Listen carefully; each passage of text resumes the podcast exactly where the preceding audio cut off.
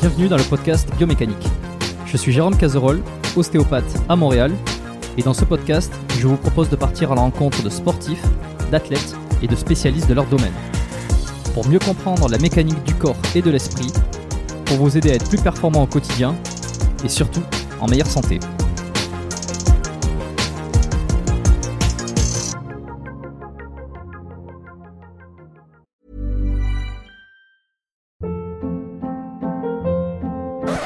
Hold up. What was that? Boring. No flavor. That was as bad as those leftovers you ate all week. Kiki Palmer here, and it's time to say hello to something fresh and guilt-free. Hello Fresh. Jazz up dinner with pecan-crusted chicken or garlic butter shrimp scampi. Now that's music to my mouth. Hello Fresh. Let's get this dinner party started. Discover all the delicious possibilities at hellofresh.com.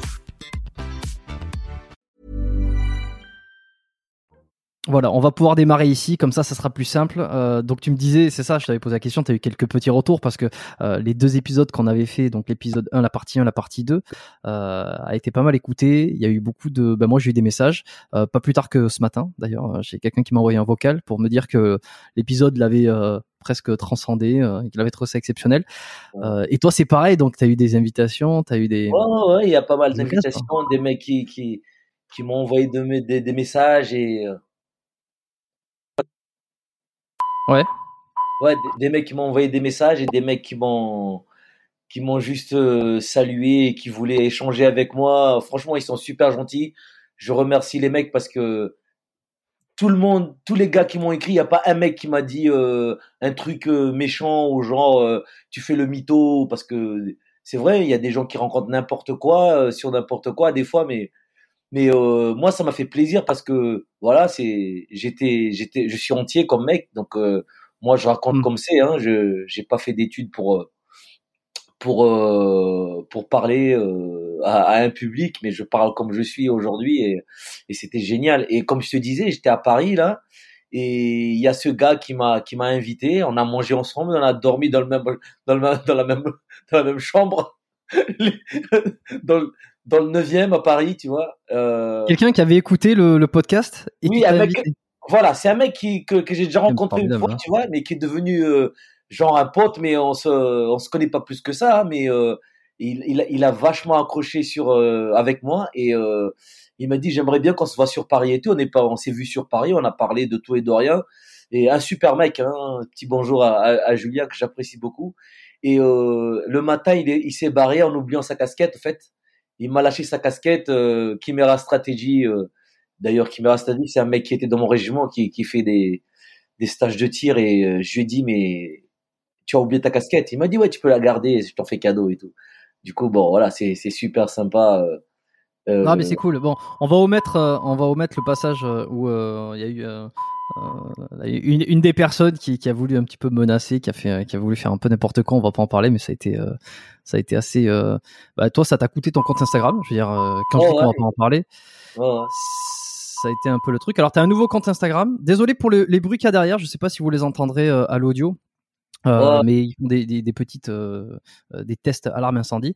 Euh, donc ouais, ça t'a coûté ton compte Instagram, ce qui est un petit peu dommage. Il y a un nouveau compte, il sera disponible dans les dans les commentaires, dans, les, dans la description du podcast pour ceux qui veulent aller s'abonner. Mais bon, voilà, ça fait partie des aléas, j'imagine. Quand Exactement. on raconte ouais. des trucs un petit peu. Oui, voilà, voilà, quand tu racontes un peu des, des choses qui, qui pour certaines personnes, euh, je sais pas moi, elle a, c'est une fille qui, qui a essayé de, de, je sais pas faire quoi, mais bon, c'est, on, on va pas en parler parce qu'on va pas donner l'importance à à cette dame-là. Et euh, j'ai beaucoup de, de mecs qui m'ont contacté aussi, des, des, des anciens légionnaires avec qui j'ai fait les classes et tout. Donc les mecs ils m'ont dit ouais ça va et tout Rocco machin. On a commencé à discuter. Bon voilà, c'est excellent et j'ai- revu plein de, je veux dire j'ai reparlé avec beaucoup d'amis d'a- d'avant en fait, avec qui j'ai perdu contact et Ouais. euh, ma vidéo sur le, le post-traumatique ça ça ça a bouleversé beaucoup de, de, de camarades, des gens que je connaissais bien et euh, ils m'ont envoyé des messages, on en a parlé. Et euh, voilà, les gens prennent des nouvelles et me demandent comment ça va et beaucoup de support et c'est c'est super cool. C'est Hmm. super cool.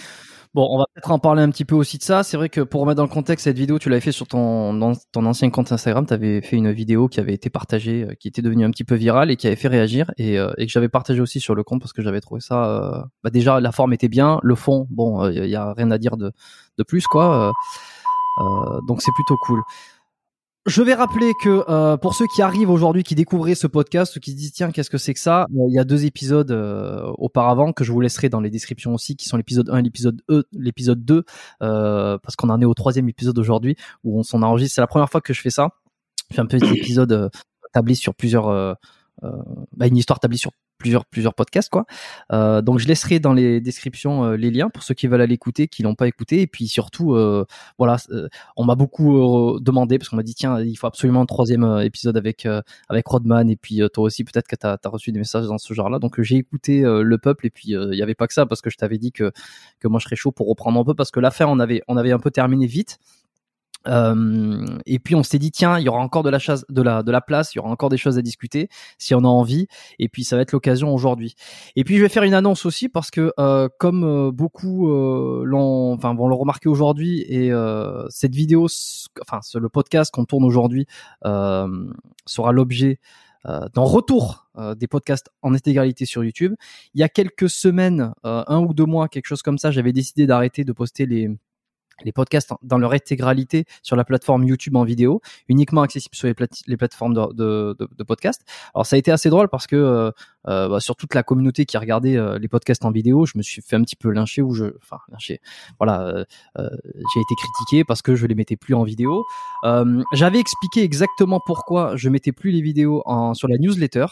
Euh, j'avais donné mes, mes, mes, raisons. Finalement, j'y reviens. Euh, pour quelles raisons j'y reviens, je vais pas les détailler aujourd'hui. Si justement vous voulez savoir, je, je risquerai d'en parler probablement dans la dans une des prochaines newsletters euh, du podcast. Donc vous retrouverez euh, le lien en description pour ceux qui veulent aller s'inscrire, euh, qui est la lettre biomécanique, voilà. Et j'expliquerai un petit peu. Mais en tout cas, les podcasts reviennent sur YouTube pour certaines des raisons lesquelles j'expliquerai. Je, et puis voilà, je pense que j'ai fait un petit peu le tour des annonces. Euh, sachant que bon, euh, beaucoup étaient là. Moi, je veux pas aller sur notre plateforme. Euh, je veux pas, alors que toutes les plateformes sont gratuites. C'est beaucoup plus facile d'écouter de l'audio. Mais on va dire que je vais rester sur sur YouTube pour l'instant dans, dans l'intégralité et, non plus des extraits comme j'avais voulu le faire. Voilà, ça c'est un petit peu ce que je voulais dire avant qu'on démarre. Je vais pas te laisser te, te, te, te présenter parce que ceux qui sont là, j'imagine, la très grande majorité te connaissent bien. On s'était arrêté un petit peu c'était euh, ce qui se passait entre l'Afghanistan et la Syrie, euh, sachant que tu avais décidé de mettre un terme à ta carrière militaire à la fin de la Syrie. Ouais. En tout cas, euh, voilà, pendant cette mission-là. Et alors, qu'est-ce qui s'est passé? Parce que tu as, as, fait plein de missions entre ces deux. Tu vois? Parmi les questions qui sont revenues, parce que j'ai proposé aussi aux, aux, auditeurs sur l'Instagram de demander de demander, de, poser des questions qui voulaient que je te pose. Et puis parmi les questions, c'était quelles sont ces missions qui t'ont marqué? Qu'est-ce qui s'est passé entre ces deux, quoi? Euh, Entre ces deux-là, il y a, y, a, y a, beaucoup de choses qui se sont passées, beaucoup de missions que j'ai fait. Euh, le, le, truc, c'est que j'étais dans une équipe euh, où on faisait aussi de la protection rapprochée. Donc, euh, autant je partais en mission mmh. en tant que opérateur SAS et à côté, je partais en tant que opérateur garde du corps. Donc, euh, entre ces deux, ces, deux missions-là, je, je partais presque quasiment deux fois dans l'année en mission, ce qui est, euh, ce qui est très, euh, très intense. J'étais célibataire du coup après après l'Afghanistan avant de partir en Afghanistan en 2009, euh, en 2008, j'ai divorcé et euh, je suis parti en Afghanistan en, en, étant célibataire. Du coup, bah, en fait, euh, on s'en fout un peu. Quoi. On, on, part et on compte pas les jours et on, on, part, on part, on part et on revient, on repart, on revient, on repart. C'est un peu la c'est ça. Et puis je crois que tu me disais même que c'était c'était un petit peu la difficulté parce que quand tu pars pour la vie de famille et qu'à un moment donné ça finit par voilà, ouais, devenir bah, un petit peu un petit peu difficile quoi d'entretenir une relation. Voilà, mais là j'étais divorcé et à savoir que nous étant militaires, on n'a quasiment pas la garde de nos enfants. Euh, je, je, me rappelle le jour où je suis passé devant devant le juge. Je suis pas arrivé avec un avocat, je suis arrivé tout seul. Donc euh, tu vas bien, euh, t'es dans le, dans le... ah, c'est marrant parce que avant de rentrer dans le, dans le, dans la, dans le palais de justice, j'avais un, un, bâton de défense dans la poche, une bâton de défense. un, ba un, bâton de défense. Ouais, et, et j'arrive avec mon, mon ex en fait, et elle est avec, elle est avec son, son avocate. Et moi j'arrive et, et et là je me rends compte que j'avais le bâton de défense et je le file au mec à l'entrée, en fait, et je vois le regard de, de l'avocate qui me regarde en, en, en se disant, ce mec-là, il est barjot dans sa tête, quoi. Et je donne ça, je, je, donne ça au mec à l'entrée parce que c'est le tribunal de première instance de Toulouse, je crois. Mm. Et, je rentre comme ça, un peu euh, à la va-vite, tu vois, j'ai rien préparé. Et, et j'arrive devant, devant le, les juges et, c'était notre tour, quoi. Et avant, de rentrer euh, devant le juge, euh, je parle avec mon ex, on, discutait tous les, deux, tu vois, comment ça va, euh, tu fais quoi, t'as une copine, t'as un copain, bon, euh, comme des gamins de 16 ans qui étaient à la fac, tu vois, oh, à la fac, euh, au, collège, je dirais. Et euh, à un moment donné, j'arrive devant le juge et et le juge il m'assassine en fait, le le gars qui nous qui était là quoi. Je sais pas si c'est un juge ou je sais pas quoi, mais il commence à Pourquoi me dire. il t'assassine exactement hein? Ah, il me dit, euh, vous êtes monsieur machin Donc oui, j'ai dit oui. Donc je sais pas comment ça se passe. Hein. Et il me dit, vous êtes tout seul? J'ai dit ouais. Il m'a dit, on vous a pas dit que vous pouvez prendre un avocat ou vous voulez pas payer. C'est, il m'a sorti un truc comme ça. Et euh, il a commencé à me dire, ah encore, c'est encore, encore un militaire. Il me fait. Et euh, franchement, j'ai, je me suis retenu deux secondes. Après, je lui ai dit, écoutez, monsieur, je dis, avec tout respect que je vous dois, je dis, euh, vous avez, un problème avec les militaires. Et je lui fais, ben, ce qui est sûr, je dis, c'est qu'on n'est pas assis comme vous, euh, à, à Vachy, comme un tas de, je sais pas quoi, je dis, sur votre chaise, avec devant tout le monde. Oh, L'autre, il a, il a perdu il m'a regardé comme ça, il m'a dit, oh, calmez-vous là. Il m'a dit, on n'est pas, on n'est pas dans la caserne ici. Et je lui fais, bah, écoutez, j'ai dit, moi, je viens là, je, je connais rien comment ça se passe, il faut m'expliquer et, et peut-être la prochaine fois, je reviendrai avec un avocat, quoi mais je savais pas qu'il fallait arriver avec un avocat. Mmh. Et forcément après, bon, je suis revenu avec un avocat, quoi. Mais euh, je me suis fait petit après parce que je savais que j'allais pas avoir la garde de, de, ma fille de toute façon. Et c'était juste pour négocier les, les, les comment dire, les, les, jours de visite et etc. Quoi. Donc euh, ouais, ce qui fait que ce qui fait que tu divorces, c'est que t'es plus euh... voilà, t'as plus d'attache quoi. T'as plus d'attache, voilà. donc tu pars, euh, tu voilà, pars mon, Afghanistan. Mon, mon attache, c'est ma fille euh, concrètement. Et euh, j'ai toujours un rituel euh, de, de, de, départ où je, je voir mon papa, d'accord? Je voir mon vieux, moi. Et à chaque fois que je pars en mission, je vais le voir. Et nous, on est très, on est très croyants dans ma famille. On est, on est chrétiens et euh, on est très superstitieux. Et du coup, j'ai l'habitude d'aller voir mon père et très tôt le matin pour lui demander sa bénédiction. C'est un peu comme ça que ça se passe dans la famille. Donc à chaque fois que je partais, c'était assez dur pour moi parce que je voyais mes ma mère, mon père, qui ma mère qui voilà, qui voit son le dernier à chaque fois qui part euh, le plus et et j'allais voir ma sœur. Donc au début, je ne quand je faisais tous les les assurances, tu sais, euh, tu mettais les noms de qui qui avait quoi quand tu meurs et tout. Donc moi je mettais toujours quand j'ai divorcé, je mettais euh, ma fille et je mettais j'ai toujours mis mes mes frères et sœurs et mes parents dans, dans, mon, dans mon truc. J'ai dit au moins si je meurs, au moins vous allez, vous allez, vous allez toucher un petit billet de ma part. Je vais pas partir comme un voleur comme ça, tu vois. Donc euh, oui, je, je, je, partais beaucoup beaucoup. Donc après ça, je suis parti. Euh, et je suis parti euh, en 2000, donc en 2000.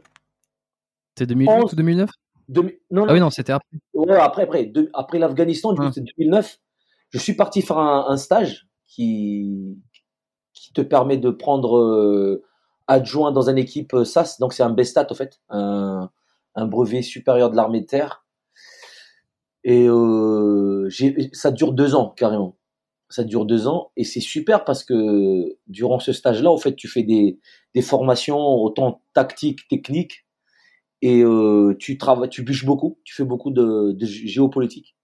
Et c'est là où je commençais à comprendre beaucoup de choses. C'est là où je commence, voilà, c'est là où je commençais à réfléchir. Avant, je réfléchissais pas. Franchement, avant, je réfléchissais pas beaucoup hein, sur ce que je faisais. Ouais, c'est-à-dire que c'est tu dois faire ça, tu dois faire ça, et il n'y a pas de pourquoi, de, de Voilà, comment. Enfin, c'est pas le de- comment, oui, mais pas le pourquoi. ouais.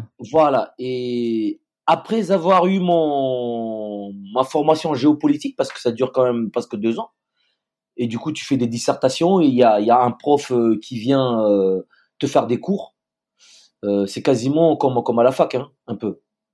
Et et tu t'as des t'as des t'as des cours tous les tous les jours et et, et, et ça t'explique vraiment il te schématise le monde en fait, il te schéma- schématise, schématise le monde, il te, il t'explique les grandes puissances dedans et les pays émergents et il t'explique après pourquoi il y a des guerres ici, pourquoi il y a des guerres là, qui est-ce qui est, euh, comment dire, qui est, pourquoi il y a une, euh, il y a un conflit ici, euh, conflit armé, euh, des rebelles, machin. Il t'explique tout ça. Ouais. Et ce que j'ai aimé, c'est que c'était pas orienté. Tu vois, Ce ne- c'est pas orienté. Le prof, il n'est pas là pour te dire que, bien sûr, on est, on est, on est, on fait partie de l'OTAN, mais il t'explique vraiment les problèmes dans la profondeur. Et, et c'est là où j'ai commencé à réfléchir quand je partais en mission. C'est-à-dire que quand je partais sur des opérations ou des missions, je, lisais des, des, bouquins ou pas des bouquins, mais des euh, des revues ou bien des des, petits euh, documentaires euh, sur sur sur ces pays-là et sur Mhm. la population où j'allais. Ça me permettait au fait d'a- d'avoir un, une ouverture d'esprit qui était plus plus Plus large, aware, je veux dire, par rapport à la, Ouais. à- par rapport au pays, et ne pas arriver euh, tête baissée dans un pays et se dire euh, on est de l'armée française et on est ici. On a raison, on va tout défoncer. Voilà, ouais. Et ça, Hein. ça m'a joué beaucoup, beaucoup de tours pendant pendant des missions. Ça m'a joué beaucoup de tours pendant des missions. Très Mais pourquoi? Parce que tu, tu demandais euh, à la hiérarchie au-dessus, tu demandais mais pourquoi on fait ça? Ou alors tu, re- tu, tu remettais en question? C'était quoi le truc? Non, non, non, non. C'est pas du tout ça. Donc, euh, tu sais, nous, on fait beaucoup de, missions, euh, c'est-à-dire qu'on est dans, un régiment de, forces spéciales et on fait beaucoup d'actions directes, je dirais. Et euh, là où on était, on fait un peu de renseignement, mais, mais vraiment, on était vraiment un groupe d'action. On, on nous faisait travailler pour aller protéger un mec, pour aller faire, euh, pour neutraliser euh, euh, des, des, menaces, pour aller, pour aller sauver des mecs. Et, et du coup, en fait, pendant ces périodes-là, t'as pas le temps de, de, de, de, de, faire, de, de dire, de juger quelque chose. Tu vois? On te donne un, on te, on te dit, ok, il y a, y a une mission qui tombe, on prépare la mission, on le fait. Et c'est là où ça m'a, ça, ça m'a joué des tours, parce que je suis arrivé sur une opération, Oh merde. d'accord? Et euh, Ouais, c'est bon. en, en- et en fait, j'étais, j'étais de, de pré, en précurseur avec mon équipe. Donc, on était divisé en deux. Je suis parti en premier, en fait, en précurseur. Attends, juste, juste deux secondes, parce que je vois plus le, le trait euh, en bas euh, sur l'audio, donc je me demande si ça enregistre toujours de ton côté. Moi, ça enregistre toujours. Ok. Euh, tu, quand tu parles, est-ce que tu vois les, les, les traits ce- Ah ouais, je vois, ouais, ouais, je vois les traits. Bon, bah c'est bon alors. Alors c'est Ouais. bon. C'est juste que moi, ça, ça doit bugger. Il y a une petite coupure. Et, et, et du coup, je, je, je suis parti en, pré- en, en précurseur, en fait, sur une mission. Et on arrive sur la mission, en fait, et le premier jour, le premier jour, on arrive, il y a un hélico de, de l'armée qui, qui a un problème de moteur, en fait, après Mm. une opération, et qui s'est posé au milieu de désert. Tout simplement. Et on reçoit un message avec mon équipe. On n'était que trois mecs ops dans le, dans le merdier, hein, parce qu'en fait, toute notre équipe était encore à l'arrière. Mais comme on avait déjà fait la relève avec, euh, avec les marins, les commandos marines, en fait, on n'avait plus de, de- d'opérateurs euh, sur zone. Donc on reçoit une mission en nous disant, les gars, euh, il faut aller, aller comment dire, euh, sécuriser l'hélico, parce que le gars, en fait, si s'ils se font attaquer à, l'endroit où ils sont, ils pourront rien faire. Et je me rappelle, c'était un jour, il, il, il, avait plu la veille, au fait. Et, euh, là, je dis au chef de, notre mission, j'ai dit, mais on n'a personne ici, on n'est que trois, trois opérateurs, quoi. Des forces spéciales, on était quatre. Et il fallait partir avec trois véhicules. Et il me dit, bah écoute, euh, c'est, ça fait partie de, de notre savoir-faire, on fait avec ce qu'on a. Et du coup, on est parti chercher des mecs qui pouvaient venir avec nous. Donc c'est là où c'était marrant. Donc euh, j'ai vu des mecs, j'ai parlé avec des gars vite fait, des mécaniciens. Euh, on est parti voir euh, même, je crois, un cuistot, des mecs qui étaient dans le camp, quoi. Et on leur, on lui dit, on, dit à tout le monde, ok les gars, on part sur une mission là de de, de sécurisation d'un hélico, vite fait, hein. Et on a fait le 17. Ça c'est un Afghanistan. Non non non non, ça c'est dans le Sahel. Sahel, Sahel. C'est dans le Sahel. C'est dans un endroit qui n'était pas répertorié euh, euh, par, euh, par, pour être mentionné, mentionné tu vois. D'accord, d'accord. et du coup, on se retrouve avec trois véhicules, on est trois véhicules de patrouille avec avec des machine guns dessus, des, des, des, calibres 12-7 quoi. Et mmh. en coaxial, on avait des 7,62. Et on se retrouve à, aller sur cette mission-là avec des mecs qui ne sont pas forcément formés pour aller au carton. Quoi tu vois, dans, je veux dire, dans, dans le jargon. Cuisinier, mécanicien. Voilà, ouais, bon. C'est des mecs qui sont capables de tirer, hein, parce que dans notre régiment, ces gens-là, ils s'entraînent avec nous des fois, mais ce ne sont pas des opérateurs. Mais bon, on n'avait pas le choix, il vaut mieux quand même euh, aller sécuriser la, la zone là. Et on est parti sur cette mission-là, et euh, on part sur la mission, tranquille. On se retrouve dans le désert, en fait, avec des flaques d'eau qui sont impressionnants. C'est-à-dire que tu es dans, dans le désert, c'est une chose que j'ai jamais vue dans ma vie, quoi. Ouais. T'as les, les niveaux de, du désert qui est super plat et tu vois de, c'est comme si c'était un océan, en fait. Et tu sais hmm. pas s'il faut rentrer ou faut pas rentrer, quoi. Tu vois? Et tu passes dans les, dans les flaques d'eau, là, quasiment en jouant au loto. Tu vois? Mais bon, hmm on n'est jamais tombé dans un dans un gros trou, donc ça allait. Et euh, on, on, avait des bons 4x4, donc ça, ça, ça passait bien. Donc, arrivé sur la sur la zone, on devait avoir l'hélico. En fait, l'hélico a, a, réussi à décoller et à revenir sur notre notre zone, à être à être sécurisé quoi. Donc, euh, on est revenu sur la zone et euh, quelques jours après, on tombe sur une mission de, récupération de prisonniers. Donc il fallait récupérer un prisonnier. Donc euh, les gars, en fait, ils sont transférés euh, via notre zone, là, ils repartent ailleurs, tu vois. Et euh, on, récupère un gars qui est super intelligent. C'est un mec super intelligent. Ah, ah, c'est un prisonnier de, c'est un prisonnier de, de quelle nationalité? Je ne peux pas te dire la nationalité. Ok, mais c'est ok. Bon. Ouais, je vais pas te dire la nationalité, mais le gars il parlait presque cinq langues couramment.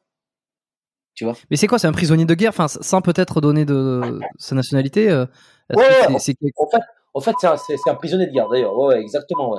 Euh, à savoir que la France euh, respecte le, les conventions de Genève et respecte le, les droits de l'homme par rapport aux prisonniers. Euh, je peux te dire que en comment dire, on, respecte bien nos prisonniers. Ça, c'est une chose. D'ailleurs, je pense pas que un, militaire français prendrait le plaisir de, maltraiter un soldat. C'est pas du tout dans, notre, dans nos mœurs. Euh, mais un prisonnier, ça reste quand même un prisonnier. D'accord? C'est hmm. c'est un méchant qui arrive euh, dans la zone. Pourquoi je te parle de cette situation-là, c'est que en fait, comme je te disais, sur les missions, il, il varie tellement qu'il y a des missions où tu n'as pas le temps d'avoir ce contact-là avec les prisonniers. Tu vois ce que je veux dire? Ouais. Là, as eu le temps, vous avez eu le temps de lui parler, de, de découvrir. Voilà, on a, eu le temps de, de, parler avec le gars. Donc, euh, hmm. déjà, sur, cette, sur ce premier échange-là, j'étais surpris sur la, l'intelligence la, du gars et sa, son habilité à parler plusieurs langues déjà. Donc, quand tu vois que quelqu'un est, est polyglotte, c'est que déjà dans le cerveau, euh, ça tourne pas mal.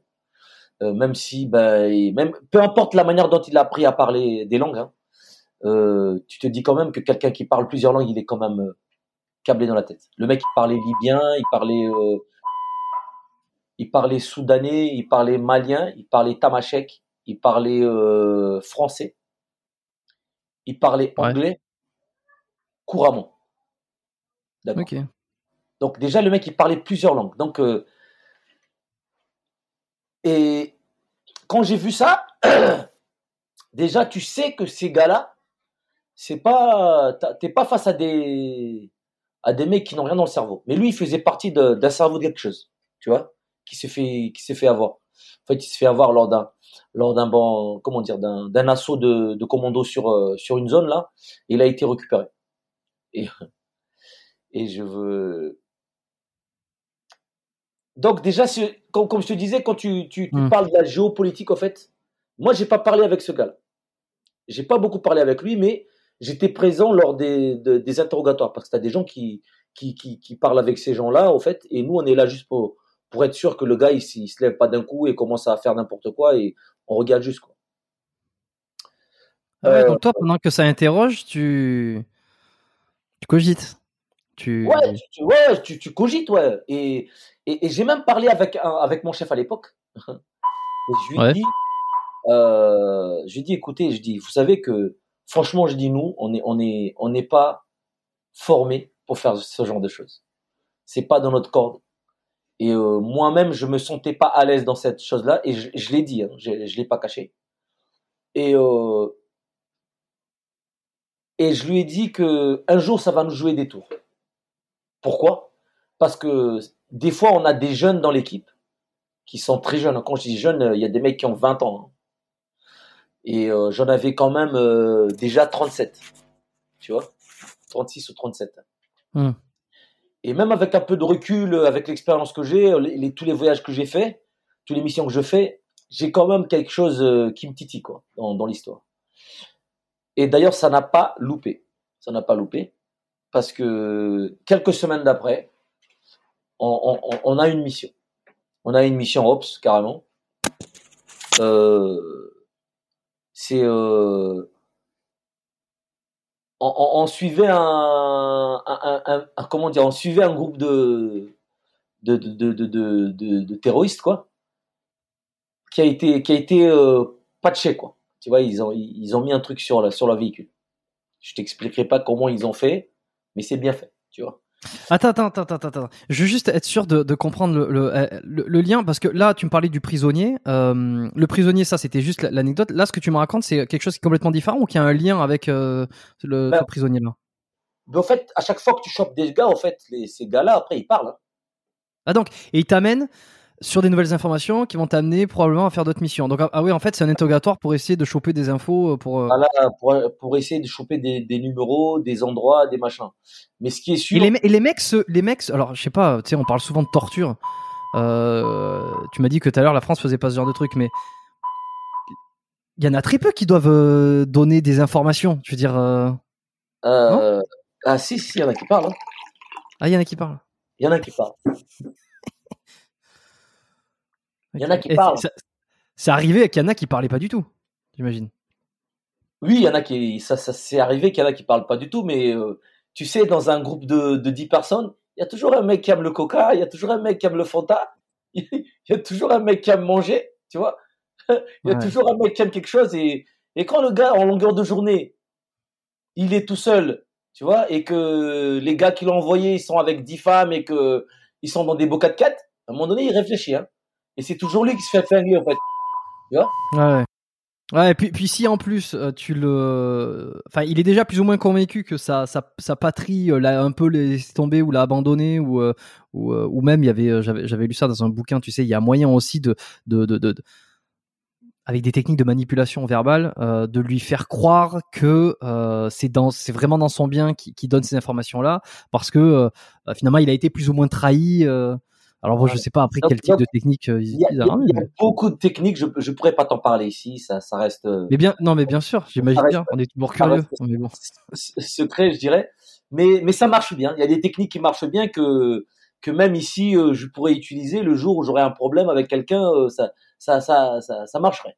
Tu vois, sans, sans frapper, sans, sans, sans juste, sans, sans rien faire. Tu, tu frappes pas les gens, c'est juste à, à discuter avec les gens. Après, les, les gens parlent. Tu vois, c'est. Oh, On peut pas avoir une, euh, une technique, un exemple, un truc? Est-ce que c'est possible Non. ou pas? J'essaye de gratter. Non, franchement, non, ça- franchement, Non, je, je te laisse dans le, dans, le- dans, dans, dans le doute. Et- mais c'est intéressant, c'est intéressant parce que comme quoi, on la, la torture ne ramène pas forcément des informations. D'accord? Ph- Physique. Voilà. Ah ouais. Une personne physiquement euh, peut le rendre aussi, peut le fermer, quoi.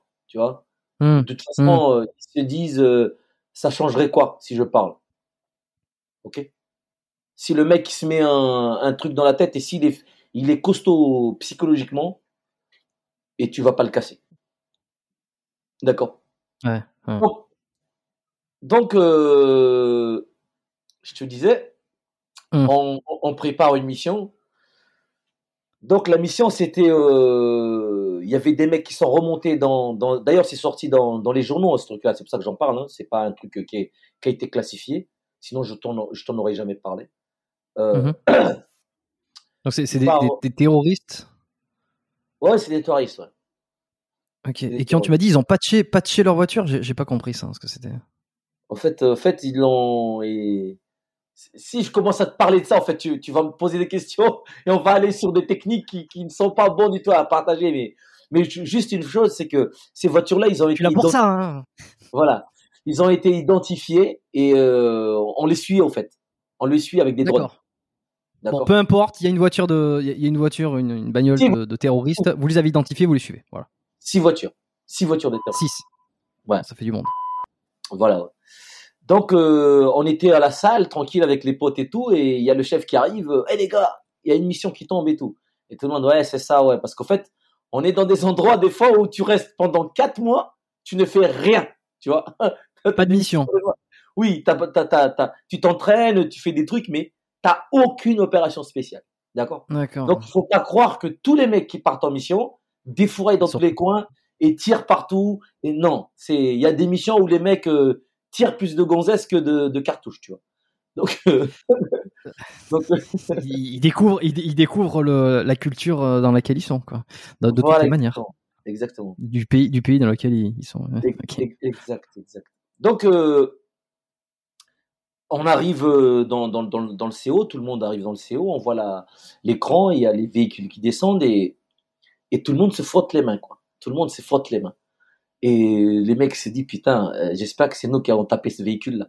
À savoir que dès qu'il y a un truc qui arrive comme ça, il y a beaucoup de chefs qui, entre les chefs, ça, ça devient de suite une guerre. Même les mêmes chefs, hein, dans le même camp. hein. C'est tout le monde veut avoir la mission et tout le monde veut taper. la mission. Sauf que l'avantage qu'on avait, c'est que on n'était pas loin de ces véhicules-là. Du moins. Déjà, nous, on était à, à 300 km de croix du véhicule. Parce qu'ils étaient dans une frontière. Et euh, ce qui est délicat, c'est qu'à un certain moment, ils remontent dans des, dans des frontières où on n'avait pas d'autorisation. Et ils re-rentraient dans les frontières où on avait des autorisations. Donc, euh, c'était suivi à la loupe, suivi à la loupe, en fait. Et on reçoit le verre pour faire l'opération. On reçoit le verre pour faire l'opération. Et on prépare l'opération, bien sûr. Hein. Une opération, ça se prépare, c'est pas, pas fait à l'arrache. On a eu de la chance, on a eu euh, quasiment toute une après-midi pour la préparer. Et euh, on prépare notre mission et on a les, les, mecs du JSOC qui arrivent, les Delta Force qui arrivent. Et il y avait un mec, je me rappelle, il s'appelait, je dirais pas son nom ici, bon, bref. Il y a le chef qui arrive, on s'entendait bien avec lui.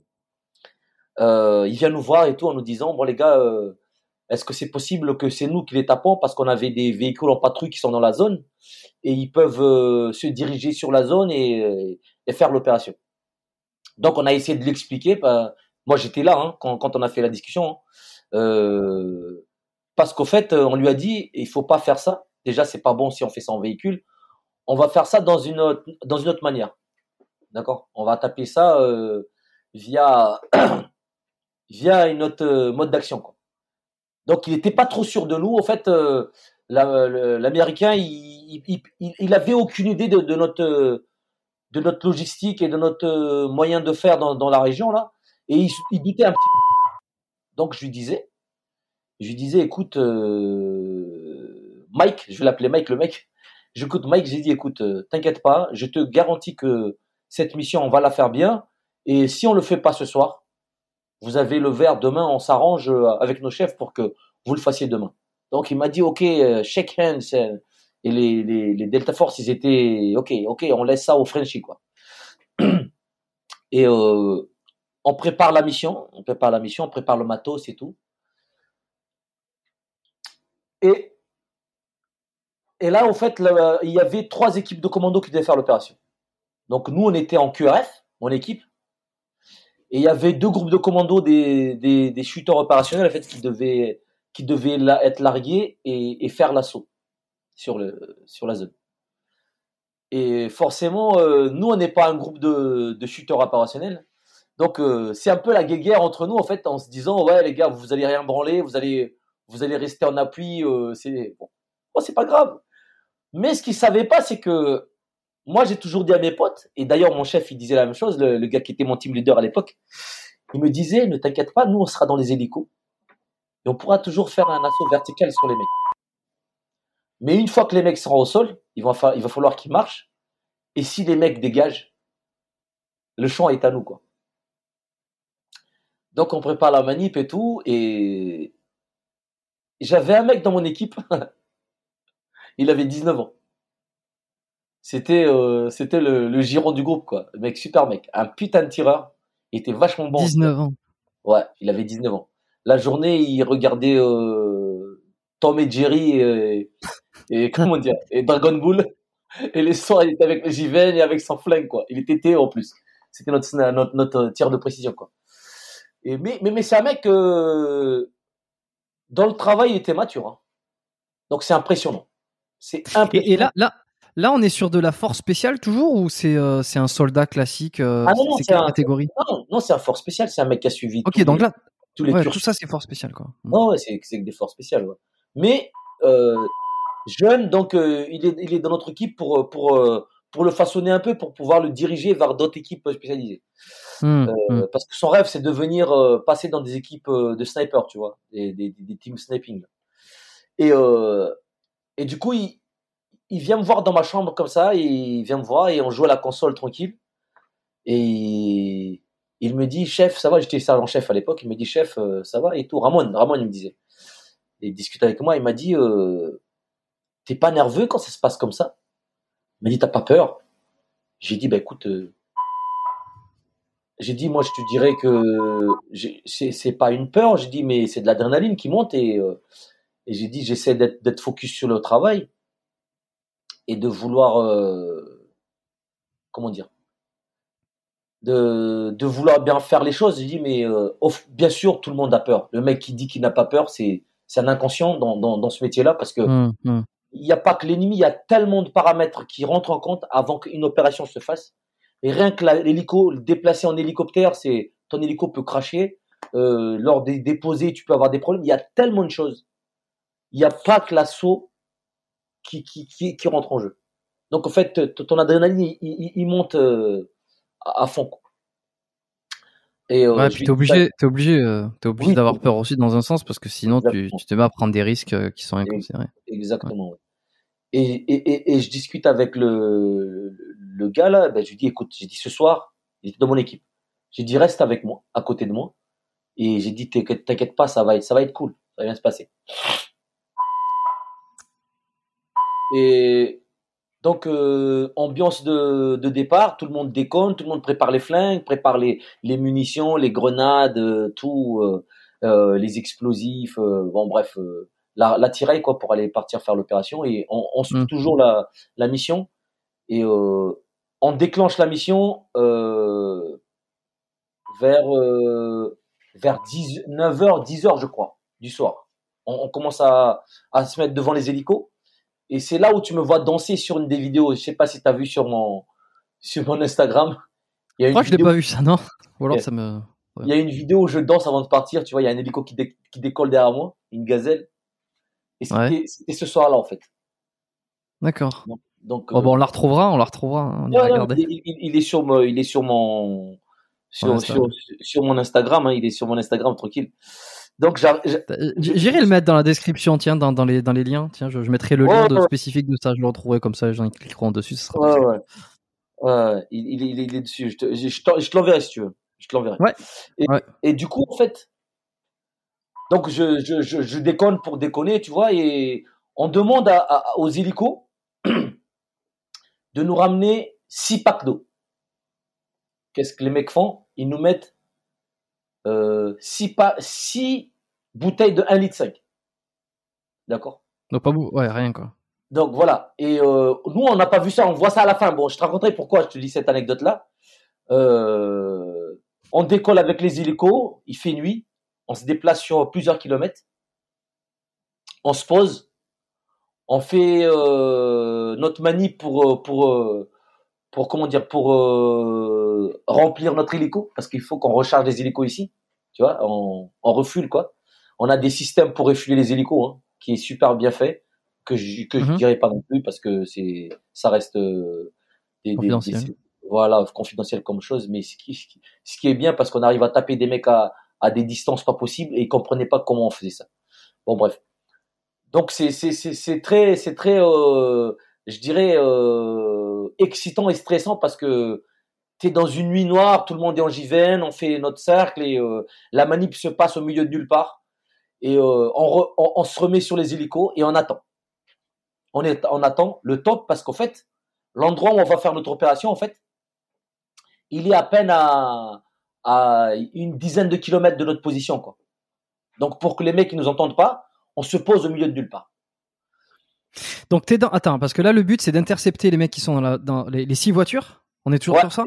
Oui, Voilà. Exactement. ouais. Et donc t'es à 10 km dans, dans le l'hélicoptère, posé sur le dans le posé dans le plus. désert. Plus de 10 kilomètres. Plus de 10 kilomètres. Plus de 10 km, ouais, pour pas être vu. Donc, on- Ok. Et là, et là, l'objectif, ça va être quoi? Ça va être de les intercepter, de, de, quoi, de tirer dessus, de. Non, non, non. Les- le- L'objectif, c'est de, c'est de, c'est c'est de les neutraliser tout, tout simplement. Euh, les buter, quoi. Allez, on va parler. neutraliser. Neutraliser. On appelle ça neutraliser. Euh, Désolé pour mon langage, je voilà. sais qu'il y en a qui vont pas aimer. donc euh, mettre hors de combat, je dirais. Euh, et mais c'était, nous on était l'équipe de QRF, Quick Reaction Forces, c'est-à-dire que si jamais il y a un point dur en fait, on, on, on est mis sur les points durs en fait.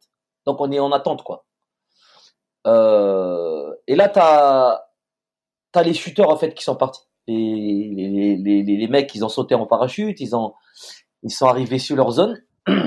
Donc on écoute la radio, on, a, on attend tout, ok, les mecs posés au sol, et euh, les mecs ils s'infiltrent, et ils se mettent à un kilomètre, à 900 mètres des véhicules, pour attendre le, le tea time de l'assaut, quoi. Tu vois? Donc Mm. les mecs ils se mettent en position, ils regardent, ok, dans la radio, ouais, les mecs sont en train de dormir tranquille, on prépare le matos, on prépare tout, parce que il y a beaucoup de manip à faire hein, durant, durant un truc comme ça. euh, en, amont pour pouvoir aller euh, aller sur la sur la sur l'objectif. Donc euh, il y a une équipe en appui, il y a une équipe qui est d'assaut et euh, nous on était en QRF. Et là le problème c'est que comme on dit toujours la LEM, la loi de Murphy, ça ne se passe jamais comme tu le Comme, comme tu veux, comme tu l'as Ah prévu surtout. Et c'est là, et c'est là où, où, où, dans les forces spéciales, la, une des qualités, c'est, c'est la, l'adaptation et la domination de la situation. Si tu ne t'adaptes pas et tu ne domines pas la situation, T'es mort. tu Ouais. es mort. Tu t'es, t'es toujours dans, dans, t'es toujours derrière quoi. Donc il faut toujours prendre de l'avance. Et là, au fait, les mecs, euh, au lieu de partir vers euh, 4 heures du matin, donc euh, on devait faire l'assaut à 4 heures du matin, à 3 heures du matin, ils ont commencé à, à préparer les matos. Parce qu'ils étaient en train de dormir. En fait, ils ont fait un, un campement, en fait. Ils Ouais. ont mis leur, leur véhicule en, en étoile, en, en protection. Hein. Et euh, ils dormaient. Et en fait, ils sont levés, au fait. Et euh, ils ont même pas pris le temps de prier. Parce que d'habitude, les mecs, ils prient le matin très tôt et ils se barrent. Je pense que ils ont dû avoir euh, un coup de téléphone disant les gars, il y a des hélicos qui sont partis là, ça sent pas bon, vous êtes pas dans le, vous êtes pas au bon endroit, il faut partir d'ici. Donc Un les mecs, le, chat, le chat et la souris, et les mecs se rendent compte que c'est la souris, quoi. qui sont là. voilà, voilà.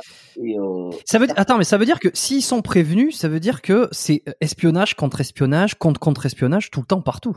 mais le, le désert est tellement grand, en même temps le désert est tellement petit par rapport à, à tous les à tous les cellulaires, euh, tous les tous les moyens de communication qu'ils ont, parce qu'il faut pas croire que eux ils sont Oui, ils sont, Ils sont équipés. eux, ils sont équipés. ouais, ils sont équipés. Hein. Hum, Des fois, hum. tu chopes des mecs, ils ont des, des iridium, des, des Turawa, Tu- Tu- Turaya, ils ont des, des, des téléphones euh, chiffrés, euh, ils, ont, ils ont tout, ils ont tout. Ils ont, ils ont tout. Et c'est là où Mm. tu commences à avoir peur quand tu vois des, des endroits où ils ont des JVN, des Net Vision. Ils ont des armes avec ça. C'est quoi ça les, les, T'as dit quoi Des lunettes? Les Net Vision, ah ouais. Ah, pour voir la nuit? Ouais, ouais, ouais. Comment, il, comment, alors, comment ils chopent ça? Est-ce que c'est parce qu'ils le, ils le volent dans le campement des ennemis Par exemple, euh, je sais pas. euh, ou alors Ouais. ils le font fabriquer dans d'autres pays euh, Bah, c'est- c'est- c'est- Des technologies comme ça. Ces, ces trucs-là, ils sont en vente libre. hein. Tu me diras. Ah Tu ouais. vas- tu- dé- déjà, tu vas sur le dark web, tu, vas, tu peux acheter des, des trucs. Ah oui, bon, bah. Ouais. Et, après, bah, tu vas chasser pêche, tu peux t'acheter un, un truc euh, de vision nocturne qui n'est pas qui n'est pas à la pointe de, de, ce que les soldats ont, mais qui peut servir la nuit pour voir euh, dans le noir. Donc, euh, euh, il faut pas, faut pas se leurrer. Ils- Ces mecs-là, ils s'équipent, ils s'équipent aussi. ouais, forcément. Mais il y a quand même de l'avance, je veux dire, entre euh, les, ces terroristes-là, on va dire, on va catégoriser entre les terroristes et l'armée française ou même américaine. Est-ce qu'il y a vraiment un, un décalage en termes de technologie? Certes, bon, euh, ils s'équipent, mais est-ce que quand même, euh, au niveau de la technologie, euh, la France ou les États-Unis seront vraiment bien au-dessus, tu vois, avec des, des choses qui vont être gardées secrètes, des technologies, comment on, appellerait ça? Ouais, ouais, je dirais qu'il y a, oui, il y a beaucoup de choses qui, qui, qui, qui- qu'ils n'auront pas, tu vois, des systèmes qu'ils n'auront pas. Il y a beaucoup de, de manières de travailler que, qu'ils n'auront pas.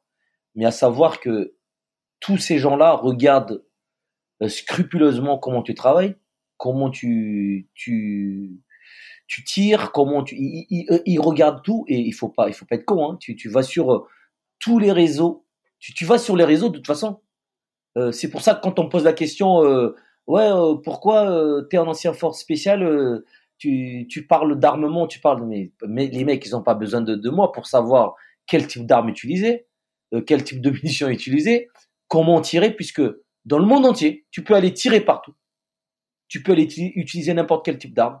Tu peux aller sur les réseaux sociaux, tu peux aller sur, sur YouTube. Tu vois tous les, les techniques, euh, les, les, les, équipements, Ah ouais. euh, qu'est-ce qu'ils ont comme matos. C'est impressionnant. Et même des fois, je suis, je suis euh, stupéfait par certains reportages que, que l'armée même fait, qui montrent Qui donne un peu trop d'informations, quoi. Exactement, ouais, exactement. ouais. Donc euh, là- là- là-dessus, là-dessus, c'est complètement complètement mal fait. C'est complètement mal fait. Hmm. Euh, J'en étais où? Et donc ouais, non, c'est alors euh, les mecs sont sont dans leur campement et puis ils sont à un moment donné, on leur dit, on leur dit euh, attention, vous êtes peut-être euh, pris en, en assaut là par euh, par l'ennemi. Donc les mecs décident de se barrer sans faire la prière. Voilà, les mecs se décident de se barrer sans, sans faire la prière. Du coup, on a on a reçu la mission. Ok, les gars, ben, c'est vous qui allez faire l'assaut l'assaut sur le véhicule parce que là, on pourra on pourra pas faire grand chose. On pourra pas faire autrement quoi. Hmm. Donc et c'est là où tout le monde ça c'est c'est cool parce que nous on s'est retrouvé équipe de QRF, on se trouve équipe d'assaut. On est on s'est pas du tout préparé pour faire une équipe d'assaut, tu vois. Si, on se prépare pour faire de l'assaut mais euh, dans- là. mentalement c'était voilà, bon, pas pas pas pas là. Donc euh, là c'est revirement de situation. Euh, moi je me rappelle, je me suis allégé au maximum, j'avais j'avais six chargeurs 8 avec ce que j'avais sur l'arme, donc j'avais double sur mon arme, et j'avais six chargeurs super light. J'avais un camelback avec euh, un peu d'eau. Il y avait, j'avais mis 3 litres d'eau, je crois, et j'ai mis des barres, euh, des barres un peu. J'avais mis quelques fumigènes derrière. J'avais mis des grenades dans mon petit sac. Euh, vraiment light pour pour faire un assaut de de 2-3 heures quoi. Combien ils sont? Ils sont 26. Euh, Beaucoup quand même. 24. Ils sont 24. Ils sont 24. Ils sont 6 véhicules. D'accord. 6 véhicules. Euh, et là, on part de, on, décolle de notre hélico en fait, et on se, on se met en, en stationnaire sur la zone, mais vachement loin, tu vois. On tourne. Et, et tu vois en direct ce que fait des, des, des missiles et les hélicos d'appui quand ça arrive. Je te jure, même aujourd'hui, ça, c'est impressionnant. C'est impressionnant. C'est, c'est, il faut voir ça pour croire. Tu vois, c'est des trucs euh, le, le commun de des mortels ne pourra jamais euh, imaginer. Et euh, même si tu vois ça dans les films, tu vois, en réel, c'est complètement différent. C'est complètement différent. C'est impressionnant. Et j'ai cette T'es image. t'es dans t'es dans l'héli- t'es dans l'hélico et tu vois dans le dans le désert dans la nuit là, Voilà. Portes ouvertes. t'es T'as les Ouais. deux portes ouvertes, en fait. Moi, je suis, euh, j'ai j'ai pris une équipe à gauche. J'étais à droite de l'hélico et mon chef était à gauche. D'accord? Et euh, tous les deux, on était à, la porte, en fait, pour, euh, pour regarder la situation, en fait. Et on a les JVN sur la tête. Et je vois le groupe, parce que moi, j'étais j'étais tourné vers les gars, mes gars, en fait. Et je voyais les deux groupes, en fait. Les mecs, ils avaient les flingues comme ça et prêts à, sortir de l'hélico. Il n'y a plus personne qui s'attache.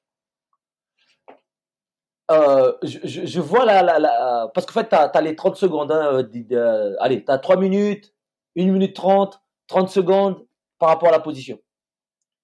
Et à chaque fois qu'on devait poser, on sait, en fait, on nous posait pas. En fait, on nous a dit non, non on peut pas poser. On, on, on refait un, un hippodrome encore une fois parce que c'est pas encore clair. Parce que, à savoir, hein, là, on était, si on, on- si on nous posait au sol ici, c'était 24 contre 12, hein, à peine. Tu vois? Hmm. Donc Hmm. euh, là, ça part. hein. Les missiles qui partent, les missiles tôt qui partent, euh, les, les hélicos qui, qui allument. Les, les missiles font en sorte que, enfin, les missiles qui, qui sont balancés, c'est pas vous qui les balancez, c'est d'autres hélicos, on est d'accord, qui les Ouais, balancent on, a, sur le- on- on a des hélicos d'appui, ouais, on a des hélicos d'appui. On avait, on avait deux hélicos en appui, euh, en, en petit, en les small birds quoi. Après, on avait un, un tigre et je crois qu'on avait même un avion, je crois, qui est à l'arrivée des, des GBU, je crois. Et ça, c'est censé déjà neutraliser euh, en gros. Et, et vous, Ouais, et ouais. vous, vous êtes, vous êtes censé Ah ouais. arriver derrière pour, j'imagine, terminer. euh, Voilà. Voilà, et ça, désoriente euh, les gens au sol et c'est violent comme, euh, comme action. C'est très très violent. ah, j'imagine, ouais. et, et ça tire, ça tire, ça tire, ça tire. Et je vois la tête de tout le monde qui est devant comme ça, qui a envie de sortir en fait. Et on ne sort pas encore. Ça tourne, ça tourne. Et là, tac, ok, il y a des fuyantes. Il y a plein de fuyantes en fait. Des mecs qui se barrent à gauche, à droite. Et là, en fait, on est enclenché pour aller, euh, aller intercepter les mecs.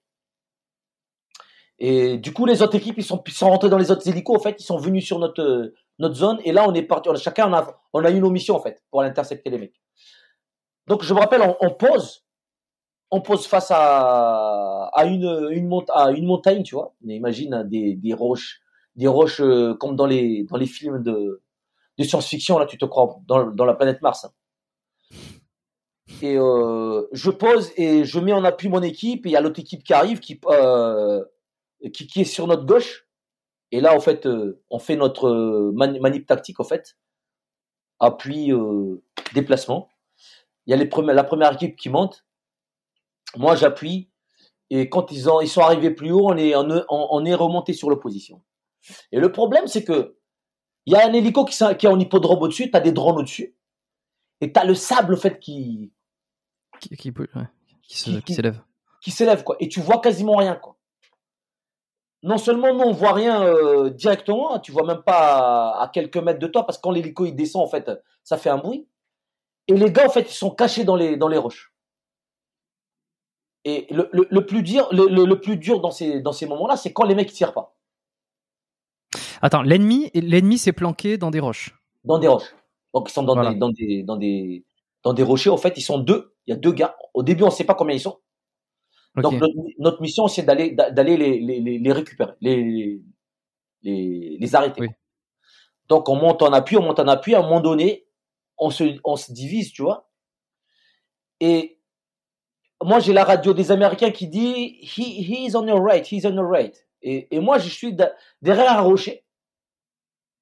Avec, euh, avec un transmetteur, il y avait un, un autre opérateur. On était 6, 6, je crois, ou 7 ici on était en, en ligne. hein. Et sur ma droite, il y avait un gros rocher. Et devant, il y avait des gros rochers. Donc, on se met en position comme ça. Et là, du coup, on, on dit à tout le monde, OK, on se pose. On laisse tasser la, le, un peu le sable. On fait pas de bruit. Et là, j'entends la radio. Les Français, le, le gars qui était dans l'hélico qui me disait, euh, eh putain, Ramon, il y a un mec sur votre, euh, Sur la droite. sur, sur la- non, non, il est au, au, au sud de votre position, au sud de votre position. Et c'est vrai que ça, quand j'avais la, quand on avait la com, en fait, on était embrouillé par euh, les Américains qui donnaient le quadrant horaire, horaire par rapport à notre position, Hmm. et le mec qui nous donnait le sud euh, par rapport à notre position. Et, euh, et un du coup, du coup, je dis au gars, j'ai dit décolle ton hélico parce qu'on voit rien là, on va, on va se faire avoir ici. Le mec, il a, il est, il est monté un peu plus en altitude pour ne plus avoir le, le sable, au fait, qui, qui, qui boule, qui, qui monte, quoi. Et là, le, le ricain me dit, he is on your right. Jump other, other side. On avait les deux mecs juste à un mètre de moi, Ah ouais. derrière un rocher. Et heureusement que ces mecs-là, c'était des, c'était des mecs qui, je dirais, ils avaient, ils savaient qu'ils étaient cuits, quoi. Et ils nous ont pas tiré dessus, quoi. Parce qu'il se dit, parce qu'il se disait, si jamais on tire sur eux, tout le monde va le savoir et on va se faire tirer derrière, donc on, va, on va rien faire. Voilà, on va donc, essayer de se planquer et ils étaient euh, impressionnés par, euh, par le dispositif de l'hélico, comme quoi ça, ça sert à quelque chose. Et, euh, et ils étaient juste à, ma, à, ma, dro- à notre droite, en fait, derrière un rocher. Et là, quand le mec, il m'a dit, ils sont à ta droite, il a dit, who is the guy on the left? Who is the guy on the right? Who is the guy on the left? I said, it's the, the, the deputy. I'm, I'm Raymond, Raymond. He said, jump on the other side. He's on the, your right. Jump, jump. Je saute de l'autre côté avec mon équipe et je dis à tout le monde de sauter de l'autre côté. Et j'étais avec le, petit jeune qui, était avec moi aussi. Donc, qui était à côté de moi. Et là, en fait, on, le- on les, prend de flanc, en fait. On arrive sur lui, on arrive sur le deux gars. Le deux gars euh, posent leur arme, tu vois. Moi, j'arrive sur eux. Je leur parle en anglais. J'ai dit, put down your gun. I'm gonna fucking shoot you. Fuck. Mais c'est très violent comme, euh, comme échange, si tu veux. C'est très violent comme échange, malheureusement. Et heureusement aussi. Et je lui dis, euh, don't move, don't move. Do you speak French? Do you speak French? He said, ah, you don't speak French. I said, do you speak English? Yeah, I speak English. I said, don't, don't fucking move. I'm gonna fucking shoot you. Donc le mec il bouge pas. On était, on était à quoi? À peu près à 15 mètres du gars. D'accord? Euh, Les deux mecs lèvent la main, ils lâchent leur flingue. Je leur dis de d'enlever les habits. Donc je dis à, à l'opérateur qui était à ma droite, je me rappelle pas qui c'était. Il était grand, c'est sûr, barbu. Euh, sur le coup, je sais pas qui c'est, mais euh, euh, un mec de mon équipe, je lui dis, écoute, tu lui prends, tu lui prends, on joue et chacun, je désigne des gars en fait pour prendre les deux mecs et je lâche mon arme et je lui fais la position de lever ses habits en fait, parce que là-bas il y a beaucoup de mecs qui se font péter là, tu sais. Et Ah je lui ouais, d'accord. Je lui dis, je lâche mon flingue en fait et je lui fais la, le mouvement et les gars en fait le tiennent en joue comme ça. Je lui dis d'enlever ses habits, donc euh, le gars il, il- il exécute. Et au fait, au moment où il en, il enlève euh, ses habits, en fait, il y a un mec qui arrive dans notre équipe qui n'a pas vu toute la scène euh, qu'on était en train de faire, en fait, et il lui tire dessus Ah putain. parce qu'il pensait que il allait, euh, Elle allait se faire exploser? Non non non, qu'il allait qu'il allait prendre un truc en fait, mais il il, il le tire pas dans la tête, hein. il le tire pas dans la tête. Heureusement, il lui tire dans l'épaule, bien, hein, propre. Et là, sur le coup, j'étais surpris parce que moi, je, je, je, je, je maîtrisais la situation. Il y avait, il y avait aucune raison de tirer ici, tu vois. Euh, bon, c'est, c'est comme ça, hein. C'est les aléas de, de, de la chose.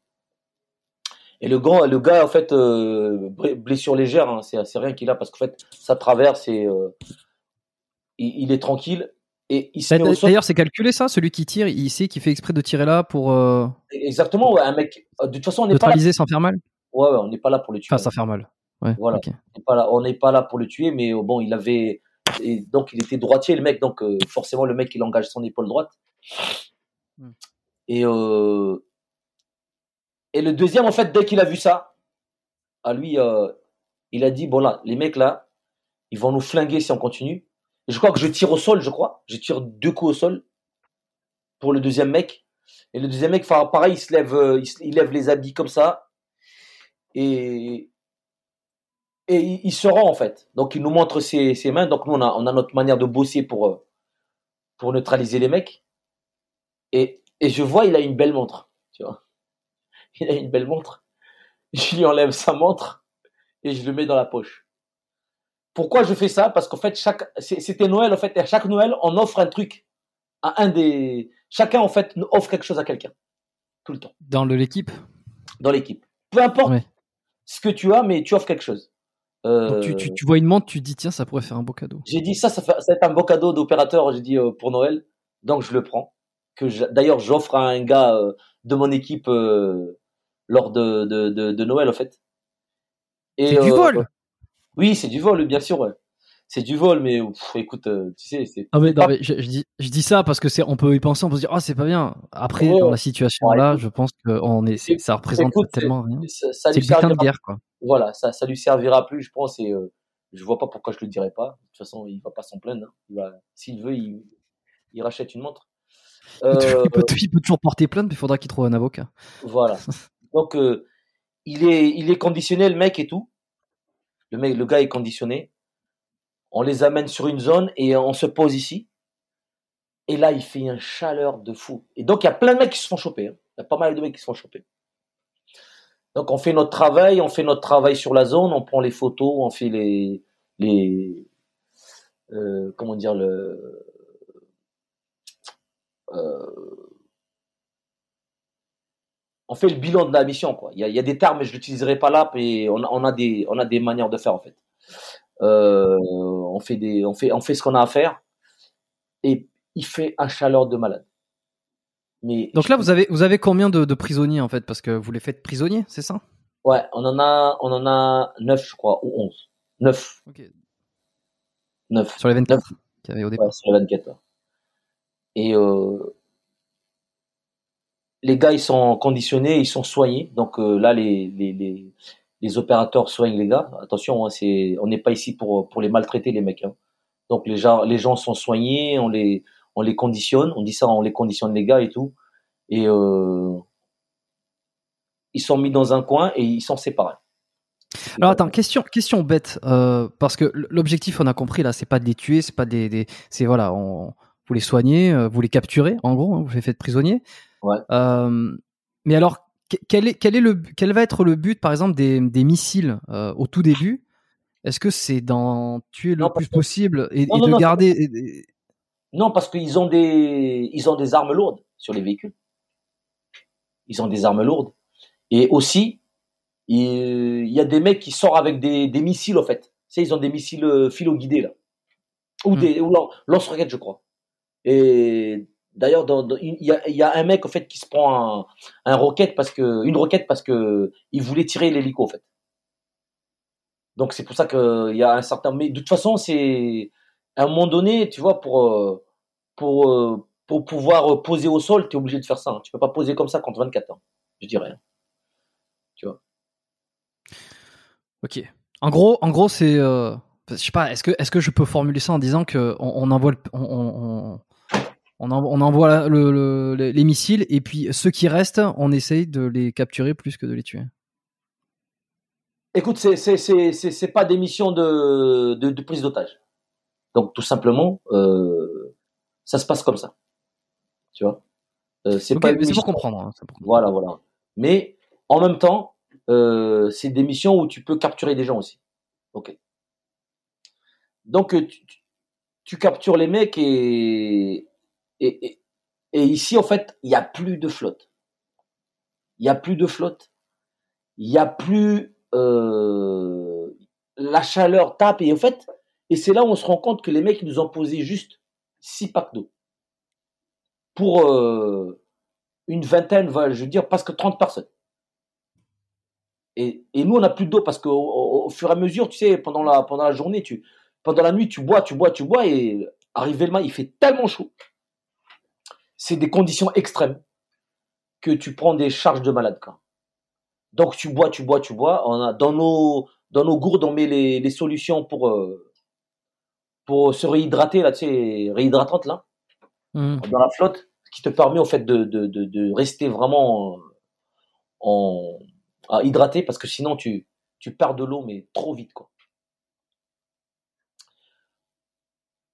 Et du coup on, on appelle, on, appelle euh, notre, notre QG en disant ok on a besoin de flotte. Les mecs ils disent ça va être compliqué de vous ramener de la flotte, mais il y a les, les, les, les Delta Frost qui sont pas loin, ils vont passer vous voir.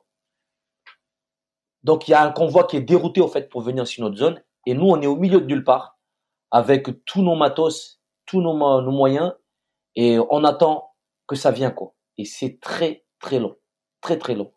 Et là euh, là il y a, y y a presque plus de flotte et on commence à les, on commence à fatiguer quoi. Tu vois tu tu tu es sec à ce moment-là. Et à la fin, il y a, y, a, y, a, y a les bagnoles qui arrivent. euh, Putain, les putains de trocs des, des, des, des US Special Force, là, tu vois.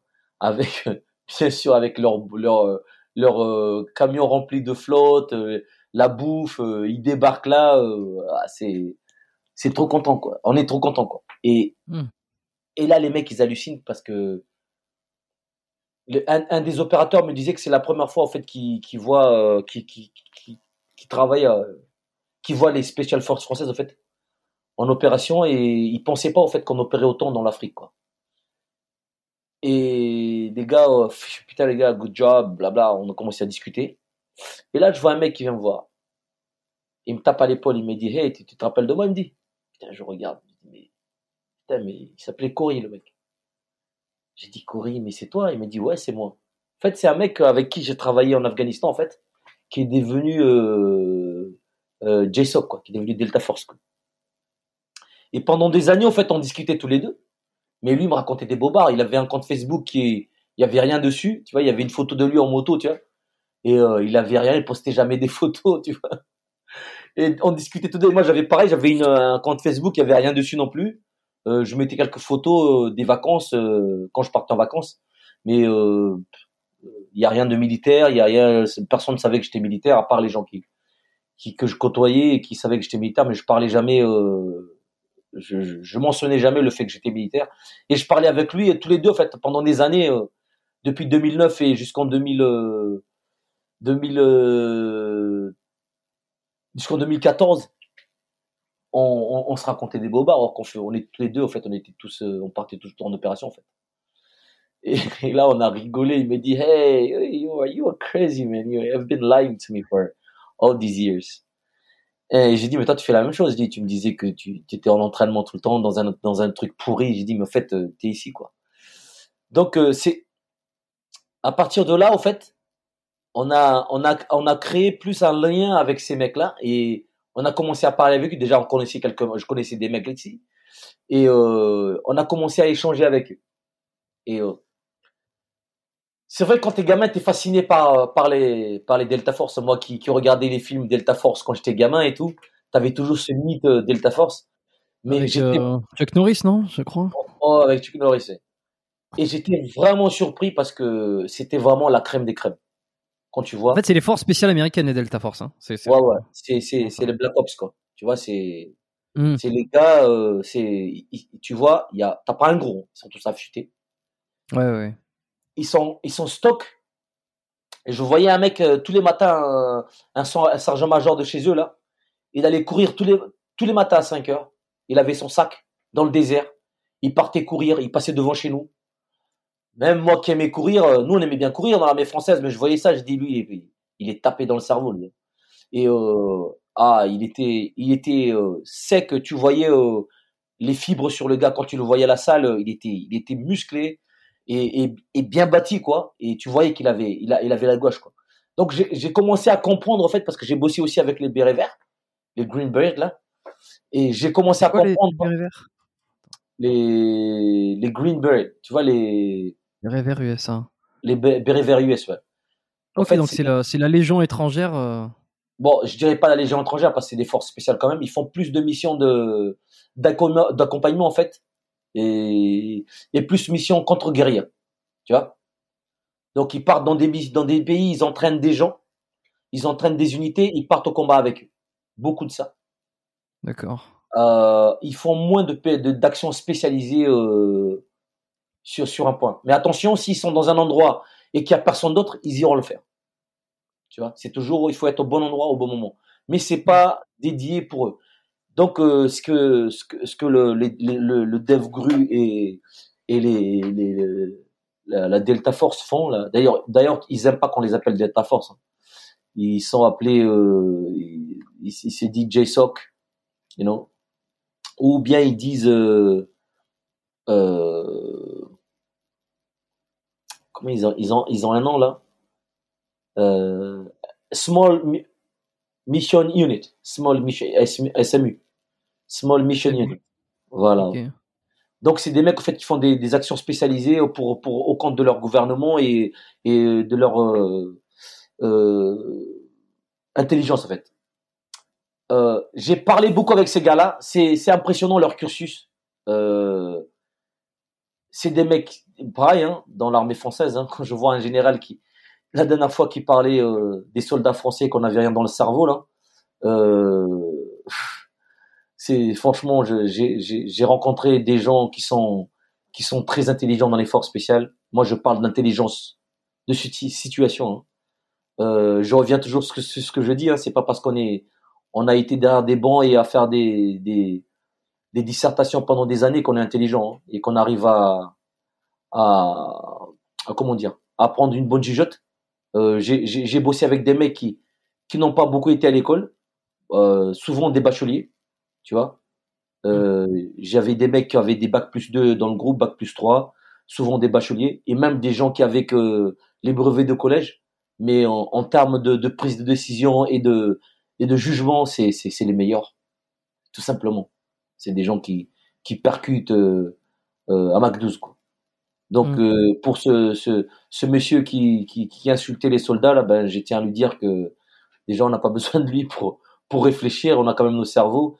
Et je, je, respecte tous ces soldats qui, qui, qui, qui, sont qui sont caporaux militaires du rang et qui, qui tiennent des, des, des, des, fonctions qui sont vachement, vachement plus compliquées qu'on le croit. Voilà. Euh, donc on a, on, on, a fini la mission ici. Et pourquoi je te parle de cette mission-là sans, sans trop euh, rester sur la mission en fait? C'est qu'on fait des prisonniers. D'accord? On fait des mm -hmm. prisonniers sur un endroit, dans un endroit qui est vachement euh, reculé au fait, au milieu de nulle part. Et euh, on doit s'en occuper de ces, ces gens-là. Tu vois il faut, Tu leur faire manger, tu leur faire boire. Les nourrir, il faut les faire boire, il faut les laver, tu sais, il faut les nettoyer. Tu sais Peu... Alors, euh, qu'est-ce que... il, faut, il faut les il faut. Les nettoyer. Ils, peuvent, ils peuvent pas se nettoyer, se nettoyer tout seuls. Ah non, non, non, tu, tu commences pas à les détacher la main, ces mecs-là. Ouais. Donc c'est toi qui les nettoies, tu vois, ils vont aux Même toilettes. si tu... Ah ouais, même si, tu, je sais pas, moi, tu les, tu les gardes en joue euh, dans un, dans un recoin. Non, non, non, non. ça, ça se passe pas comme ça. Il faut pas, faut pas tenter de le dire. Non, mais oui, non, mais moi, je suis dans les films, euh, je te dis ça, Oh, justement, ouais, mais ouais. c'est bien parce que comme ça, ça permet de, Non, non, de remettre le- la réalité. occuper. Je- je- J'en passe l'odeur, euh, tout ce qui va avec. Je te, je te garantis, c'est horrible. Bon, bref. Et je tombe sur un gars qui ressemble à mon vieux. C'est là où je te dis que c'est Hmm. C'est impressionnant. Et, là, je pense que quand mes potes ils vont écouter ce podcast-là, il, y en a qui vont qui vont m'insulter, je pense. en- Ils vont pas m'insulter, je pense, mais ils vont se parce que j'ai- dit à personne. J'ai dit à personne. À savoir que moi, j'ai des, origines touareg, euh, afro-sahéliennes. Euh, j'ai découvert ça après avoir fait des tests ADN, en fait. Et euh, 55% de mon ADN vient du Sahel. Et, et c'est marrant parce que partout où j'allais en Afrique, les gens me disaient toujours T'es de quel tel endroit T'es de tel endroit T'es de tel endroit Tu sais Hmm. et, et, un jour, j'ai fait un test d'ADN en fait via.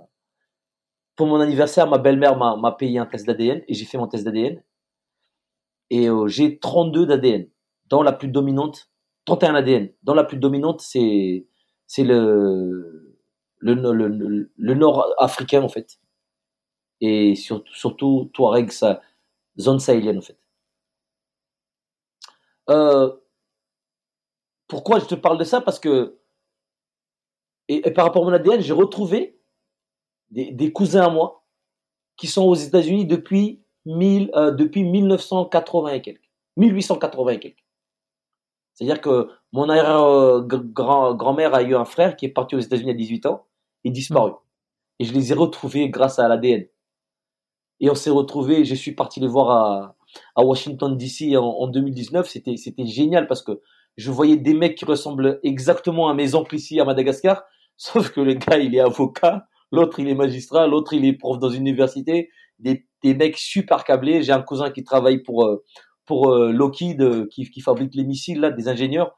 Et c'est des gens en fait que j'ai jamais connus. Et quand j'ai mangé avec la table, c'est comme si je les connaissais depuis des années. On a vachement accroché et on se ressemble. J'ai une cousine, elle me ressemble. C'est impressionnant, tu vois.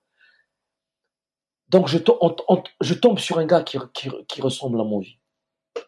Et là, pour moi, c'est c'est compliqué. C'est compliqué pour moi parce que je, te passe tout ce qui se passe euh, durant le du- du- durant le, le temps où le gars reste avec nous, mais je vais le nourrir le gars.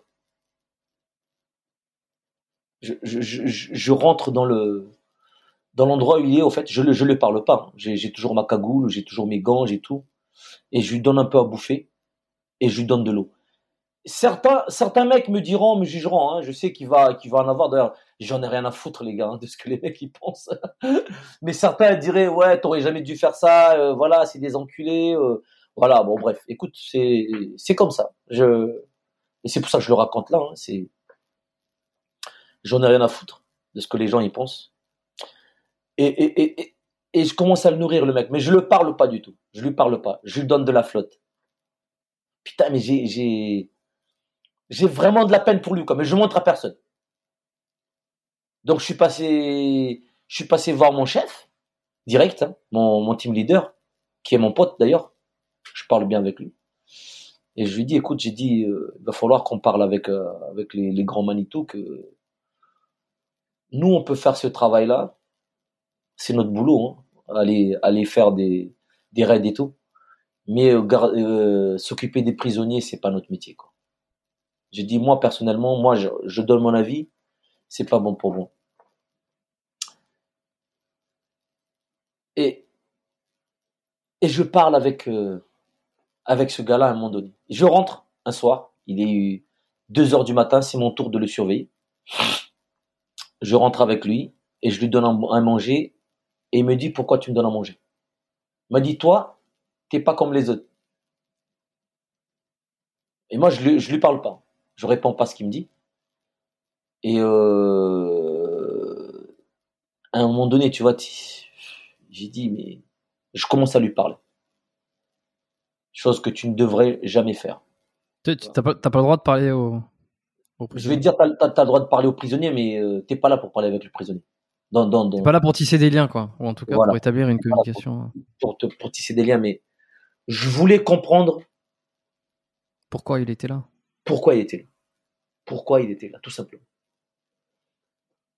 Donc le gars, en fait, euh, forcément, il pleure. hein. Il pleure pendant qu'il me parle. Pourquoi tu me fais ça? Pourquoi vous nous faites ça? Vous, venez dans notre pays? Pourquoi vous Il me parle beaucoup de choses. Moi, je rentre pas dans son débat. J'écoute juste, j'écoute. Et euh, je lui pose une question. Je lui dis pourquoi tu es dans ce véhicule avec tous ces équipements? Et pourquoi tu es parti à tel endroit? Et pourquoi tu reviens de là-bas? Et pourquoi tu vas à tel endroit? Et euh, je lui ai jamais dit que j'avais euh, j'étais j'étais noir ou j'étais quoi que ce soit. Tu vois? Je lui ai pas dit que j'étais métissé ou j'étais noir ou j'avais j'avais des, des ADN Touareg. je lui ai, je lui ai rien- je lui ai pas dit ça. Ok, mais t'as une cagoule, t'as un truc qui te, il peut, il- tu le- il te peut pas te voir, c'est ça? Non, mais lui, il il ne voit pas non plus. Ah, lui, il a les yeux bandés. Il a les yeux bondés, bon, il ne voit pas. Ouais. Mais il me sent. Ils sont mon odeur. Et d'ailleurs, il- c'est pour ça qu'il me dit, je te connais. C'est c'est toi, le mec qui me donne à manger. Il me dit, pourquoi tu me donnes à manger? Par contre, je lui ai dit qu'il ressemblait à mon père. Donc là, il m'a dit, donc tu n'es pas blanc, il me dit. Et je lui ai dit, oui, effectivement, je suis métissé. Et euh, il m'a dit, tu crois que c'est bien ce que tu fais? J'ai dit, c'est pas à toi de juger ça. J'ai dit, toi, tu es un soldat. Je lui ai dit exactement ça. Je lui ai dit, toi, tu es un soldat, moi, je suis un soldat. J'ai dit, moi, j'ai mes chefs. Je fais ce que mes chefs me dit de faire, j'ai dit. Et jusqu'au jour d'aujourd'hui, jusqu'à ce jour, j'ai jamais fait quelque chose qui était à l'encontre de ma, de ma conscience. Donc j'ai dit, c'est pour ça que je le fais. Et là, il me raconte pourquoi il fait ça. Je ne sais pas si c'est vrai ou si c'est pas vrai. Mais ça, il me dit, euh, il me dit, euh, renseigne-toi, il m'a dit sur tel village, en telle année. Et il m'a dit, ma famille a été décimée dans ce village-là. Il m'a dit, ils ont tué tout le monde. Je parle pas de l'armée française, hein. je parle de, des autres fractions, tu vois. Et il a dit, tu vas comprendre, il a dit qu'il y a beaucoup d'endroits où des gamins dans le Sahel n'ont ni d'avenir, ni, euh, ni aucune chance de faire quoi que ce soit. Et leur seule porte de sortie, c'est d'appartenir à un groupe, sinon, de toute façon, ils seront toute leur vie dominés et ils ne connaîtront que le désert et la, et la misère. Hmm. Donc il a dit, moi, je ne fais pas ça pour l'argent, je ne fais pas ça pour, euh, pour, euh, pour avoir une position. Il a dit, mais je fais ça pour l'honneur de ma famille. Il a dit, mets-toi à ma place, j'ai perdu tout le monde. Je suis le seul qui reste de ma famille. Il a dit, tu peux te renseigner. Tu peux regarder mon nom, tu peux regarder d'où je viens. D'ailleurs, ils donnent tous leur nom. Hein. Je sais pas si c'est vrai d'ailleurs. Euh, il dit, tu peux, tu peux te renseigner dans le village où j'étais, comment ça s'est passé? Et c'est là où je te dis que l'erreur qu'on fait, tu vois, en tant qu'humain, ça c'est c'est c'est l'erreur, euh, je dirais, c'est l'humain qui, qui, prend le dessus du soldat. Hmm. Et et je me suis senti un peu mal en fait quand j'ai entendu son histoire. Et euh, je t'avoue que je dormais pas la nuit. J'ai pas dormi cette nuit-là. J'ai dit putain. C'est quoi cette histoire? Et tu commences, tu commences à réfléchir sur beaucoup de choses. Est-ce que c'est vrai? C'est pas vrai? Ça joue vachement sur ta psychologie. Attends, attends c'est quoi les... Attends, juste c'est pour, pour, être sûr de comprendre. C'est quoi l'erreur que qu'on fait tous? C'est de de, de, non, non, l'erreur de, non, l'erreur que j'ai fait moi ce jour-là, c'est d'avoir parlé avec ce gars-là, d'avoir conversé avec lui. Tu comprends? Et j'étais pas j'étais pas assez cloisonné dans ma tête je, l'avoue, mmh. hein. Mmh. Pour, pour, pour, faire, pour me dire, ok, là, là, là, je, je l'écoute pas, j'arrête, je sors, je ne parle plus. Tu vois?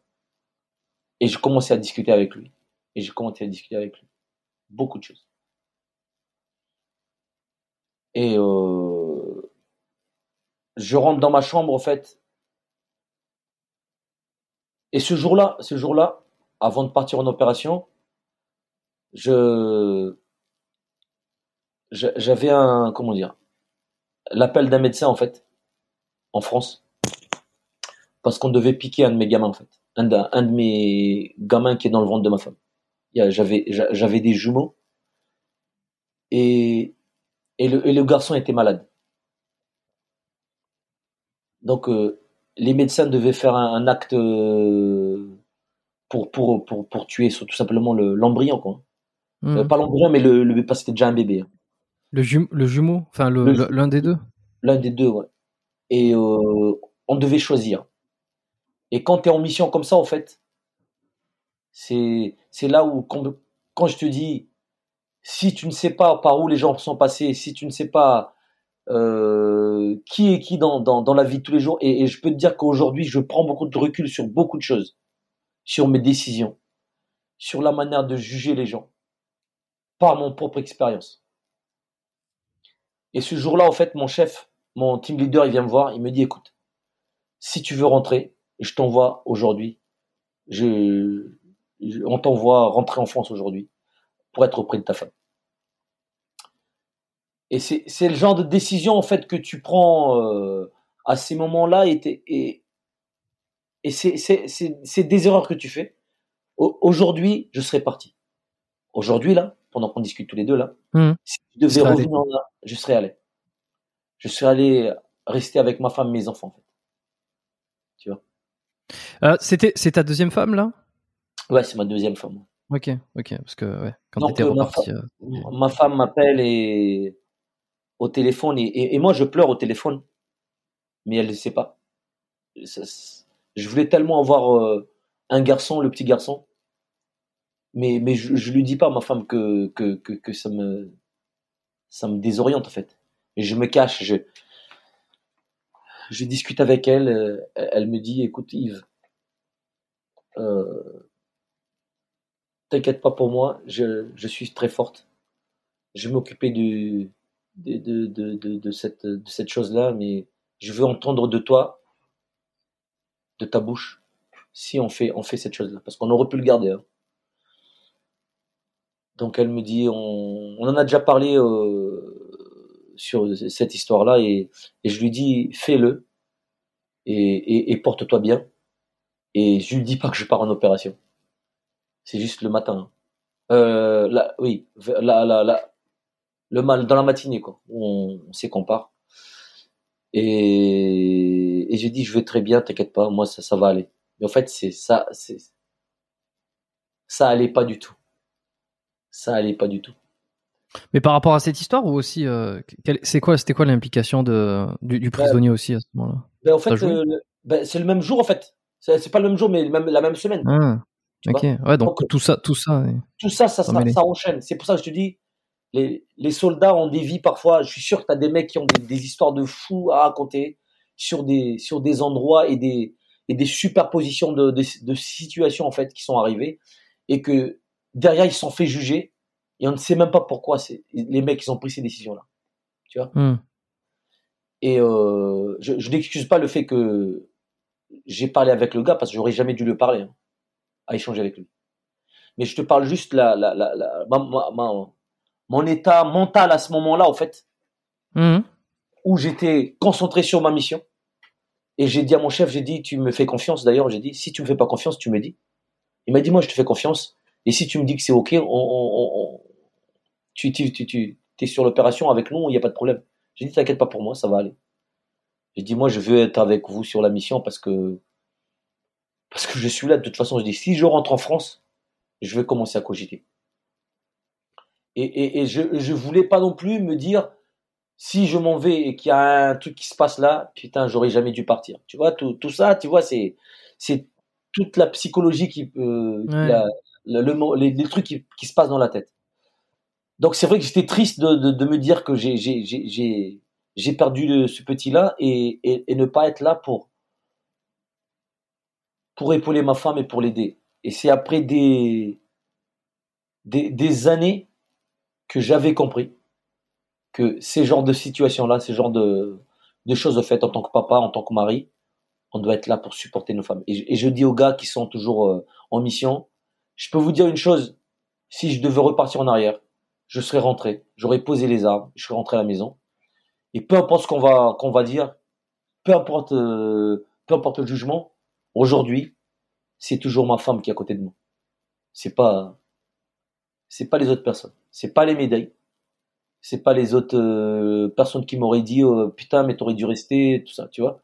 Donc c'est toujours ta femme qui, qui, qui, est en galère avec toi et c'est toujours ta femme qui prend tout, qui prend cher quand tu quand tu travailles et souvent on l'oublie ça. Et d'ailleurs euh, je respecte à toutes ces femmes là, toutes ces femmes de soldats.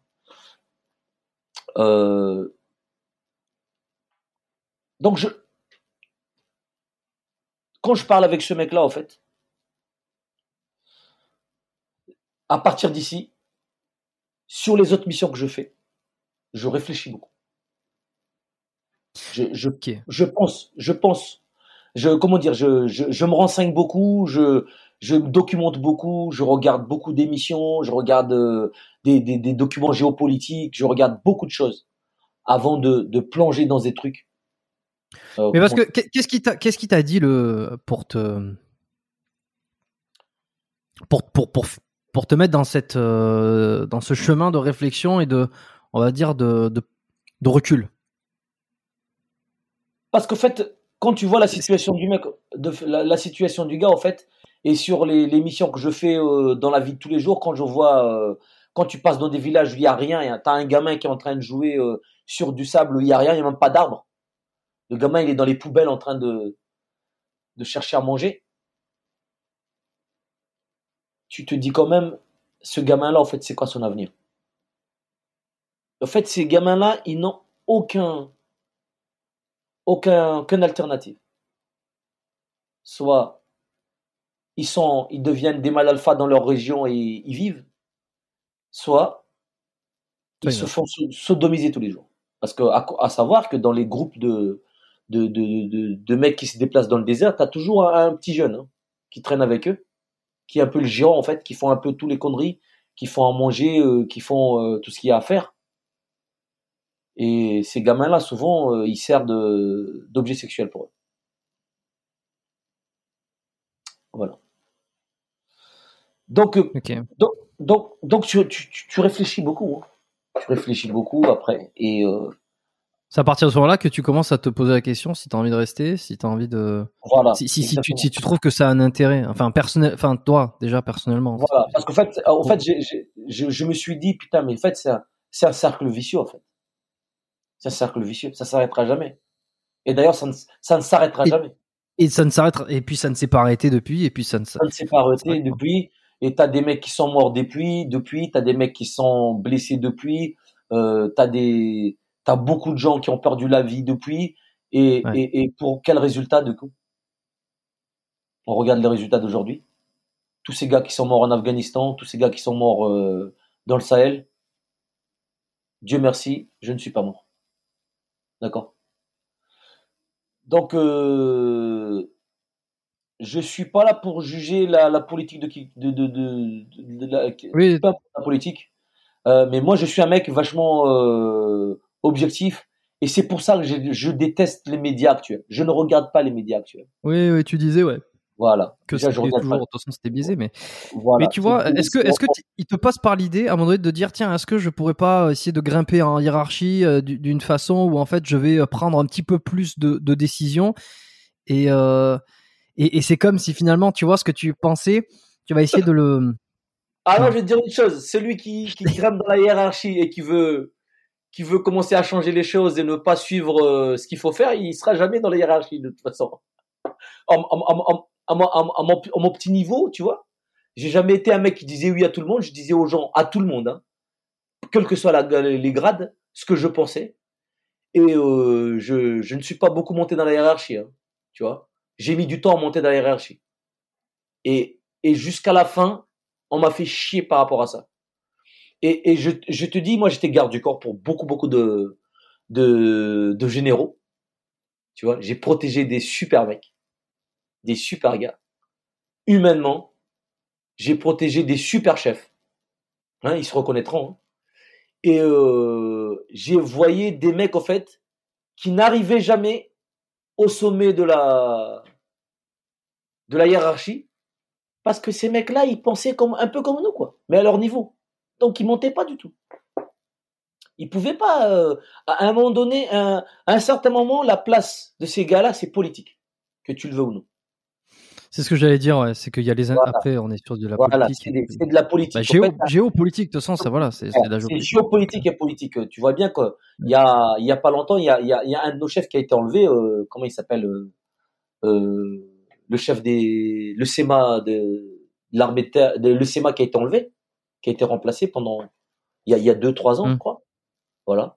Parce que à un moment donné, il, il parle des problèmes qui, qui existent dans l'armée, parce que il voit les petits gars sur le terrain qui travaillent, qui bossent dur, et il manque ceci, il manque cela. Euh, il y avait les problèmes de salaire, il y avait les problèmes, il y avait tous ces trucs-là. Le mec, il, il, il step up, tu vois? Il, just, mmh. il a, il a juste parlé, il a juste dit, il y a beaucoup de choses qui ne vont pas.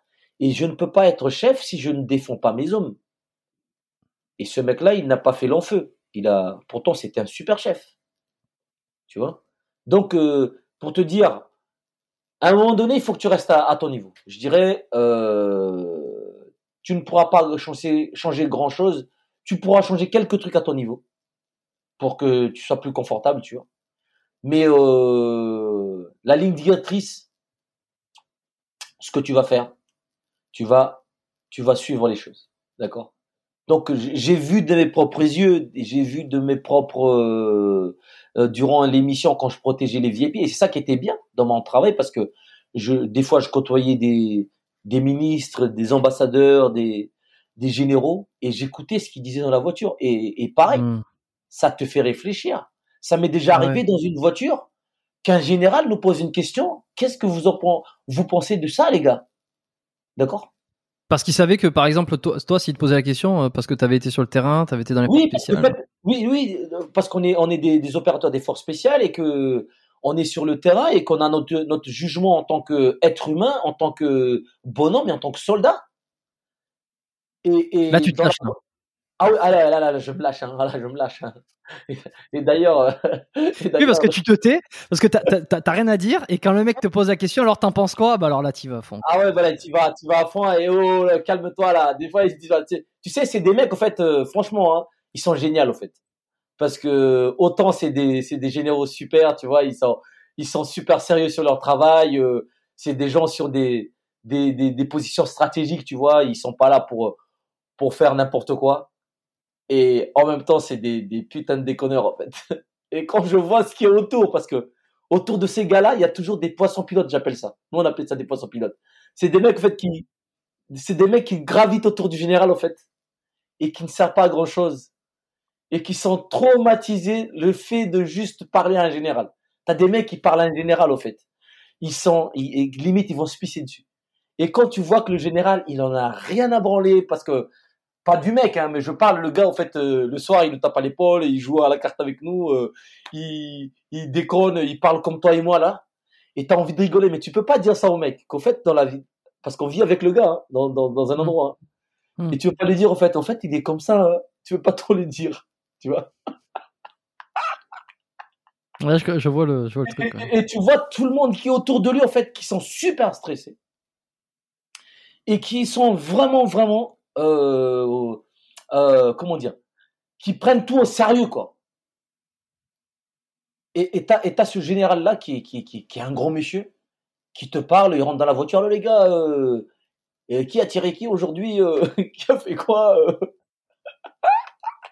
Qu'est-ce qu'il a fait Marseille Putain, les, en- les, les, les enculés de Marseillais, tu vois, des, trucs comme ça dans la voiture, tu vois. Et t'es dans, un pays où tu, tu rigoles dans la voiture, mais on est à la radio, nous on parle pas avec lui. Hein. Attention, hein. le plus important dans ce métier, ce n'est pas de commencer à rentrer dans le jeu du, du VIP, parce que nous on n'est pas là pour discuter avec lui. On n'est pas là pour s'amuser avec lui. Généralement, on parle pas, parce que lui, il commence à parler, à être, euh, à dire des mots vulgaires avec nous, mais nous on reste correct avec lui, hein. parce que à un moment Ouais, donné, si tu fais le con, euh, tu vas vite comprendre que c'est lui le chef. Mais on a assez d'expérience pour ça, tu vois. Nous, on est là pour le, pour le détendre des fois, tu vois, dans, dans, dans le détendre l'atmosphère. Mais on n'est pas là du tout pour échanger avec lui sur le, qui a tiré qui, hein. Tu vois ce que je veux dire? Donc, Mm. euh, qui, qui, qui fait quoi dans, dans, dans le merdier? Non, on n'est pas là pour ça. On respecte la personne. C'est toujours mon général, toujours mon général, jusqu'à la fin. Et des fois, on appelait, on appelait ces gars-là les vieux. Tu vois, dans notre jargon, on dit le vieux va quitter, le vieux va venir là, le vieux. Il y en a qui disent, hey, fais, je suis pas le vieux, moi. Ah ouais, vous m'appelez le vieux, moi. Ah ouais, c'est ça, ouais. Tu vois, pour déconner dans la voiture. Mais il sait très bien qu'on dit le vieux, c'est pas méchant, c'est juste parce qu'on veut pas dire son nom. D'accord? Et par rapport à notre, euh, à notre manière de travailler, quoi. Hmm. Donc, euh, Ce qui fait que, ce qui fait que oui, tu peux pas, euh, bon, euh, voilà. tu, tu changeras pas le cours des choses, de toute façon. Voilà, tu ne changeras pas la cour des choses et tu es avec des mecs, en fait, quand je te dis, même quand je vois ces niveaux de, de personnes-là, euh, même eux, ils n'arrivent pas à changer la chose. Donc, euh, voilà. Hmm. Ouais, non, mais de toute façon, c'est ça. Et te- donc, je te dis, ça, ça m'est déjà arrivé d'être d'être dans une voiture et que qu'un général nous pose la question, bon les gars, dites-moi ce que vous en pensez là, parce que là, il y a, il y a plusieurs Français qui sont morts là et que, et que voilà, euh, le gamin qui s'est fait flinguer, c'était un gosse. En fait, parmi les gens qui ont, qui ont flingué les Français, en fait, il y avait des gamins, en fait. Donc, c'est des mecs qui transportaient des armes dans, le, dans la frontière pakistanaise et qui, qui transportaient les armes dans, le, dans, dans la frontière et qui sont fait allumer par les Américains, je crois, ou par les Français, je sais pas qui. Et du coup, ça fait polémique parce qu'il y avait un gamin qui avait 16 ans dedans. Donc, le gars, il nous disait, qu'est-ce que vous en pensez? Ah ben, Forcément, nous, euh, il nous pose la question, euh, nous, on lui dit carrément, hein. nous, on lui dit, euh, bah, écoutez, mon général, à partir du moment où le gamin, il est dans, dans la colonne, il y a tous ces, tous ces mecs qui trafiquent les armes et que ils tirent sur la coalition, je sais pas comment on peut, on peut savoir à, certaines distances que c'est un gamin, c'est une femme, c'est un gosse, surtout qu'ils sont, des fois, ils sont habillés euh, avec des choses. Donc, et, et, et en fait, lui, il voulait qu'on on, on, on suit le, le, l'idée de dire que oui, c'était des gamins, mais vous, on en avait rien à branler. Nous, nous, on a dit ce qu'on pensait, quoi. Et les gars, eh, les gars, putain, vous m'aidez pas là, putain, sérieux là, dans la voiture, tu vois. Bon, en détendu, bien sûr. Bon, juste pour te dire que ces gens-là, c'est des êtres humains et euh, je- comme comme tout le monde, j'ai déjà vu des VIP qui pleuraient pendant pendant des cérémonies, tu vois, des des des chefs qui pleurent comme des gosses, tu vois, ils pleurent. Et t'es là, t'es t'es garde du corps, t'es là pour protéger le gars. Ben tu le tu le sors, tu parles avec lui, il s'assoit, tu lui donnes de la flotte et tu vois le vieux pleurer parce qu'il est triste parce qu'il y a des des mecs qui sont morts.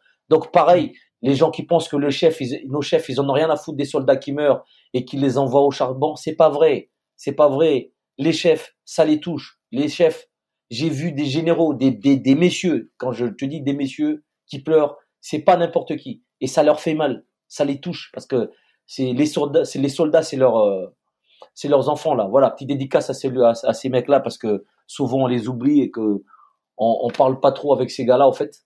Euh, et euh, c'est vrai, ils se sont concernés. Et j'ai vu Mm. des chefs qui étaient là, qui étaient juste des carriéristes aussi. Voilà, qui disaient tout oui à tout le monde. Et souvent, on les protégeait pas. On, on voyait, on voyait les mecs comme ça. hein. Tu, tu, tu voyais de loin. Même la manière dont ils parlaient avec nous, la manière dont on échangeait avec eux, euh, tu voyais de suite que celui-là, et ça, ça loupe pas, hein.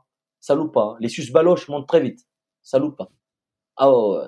Hmm. Ça loupe pas. Et tu le vois dans l'attitude, dans la manière d'être, dans la manière de parler, dans la manière. Euh, j'étais dans des dans, dans des conférences où euh, j'étais là parce que je protégeais mon VIP et c'était des trucs super importants et euh, et moi j'écoutais tout et je les voyais parler et j'ai dit celui-là, c'est c'est des manges voilà manges crus comme on dit dans l'armée. hein.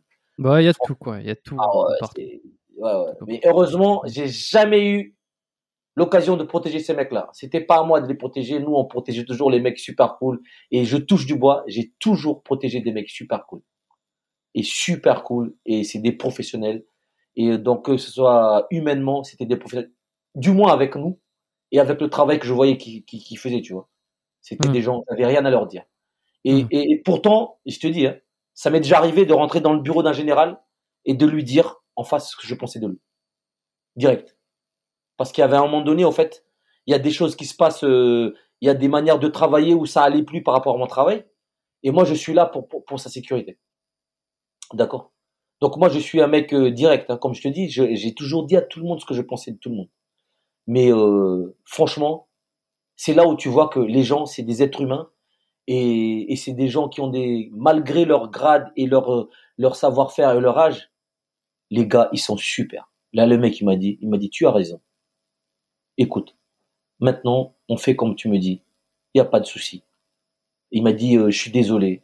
Et après, c'est toi aussi qui t'excuses parce que tu te retrouves avec un, un, un vieux, un monsieur qui, qui s'excuse. euh, Putain, mais ça m'a fait bizarre quand le mec il me dit ça.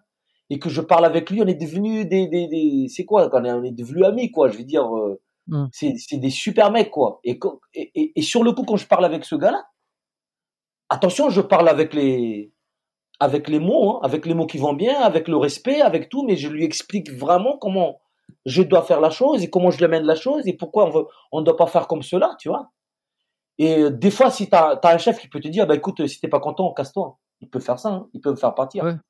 Ouais. Et là, je, Ouais, ou te dire, ou te dire, euh, t'as qu'à qu'à être à ma place et, et fais ce que tu fais ce que tu voilà, veux. voilà, ou ferme ta gueule parce que je suis le chef, tu vois. Ah ben non, le mec, facile euh, entre le entre la raison, l'ego. Euh, aussi, exactement. le- Et, et, et, tout ça. Ça m'a, quand je suis revenu, et, et, et comme je te dis, dans toute ma carrière, j'ai appris beaucoup de moi-même, des autres, et à ne pas juger les gens sur l'apparence. C'est vraiment la chose qui est très, Mm. très important, qui, qui souvent biaise beaucoup de choses parce que les gens jugent sur l'apparence. Beaucoup, beaucoup sur l'apparence. Et, et la première impression est toujours la bonne. Ça, c'est, c'est impressionnant. La première impression, c'est toujours la bonne. Mais attention, il ne faut pas juger quelqu'un tant qu'on n'a pas eu le, comment dire, le, un, un.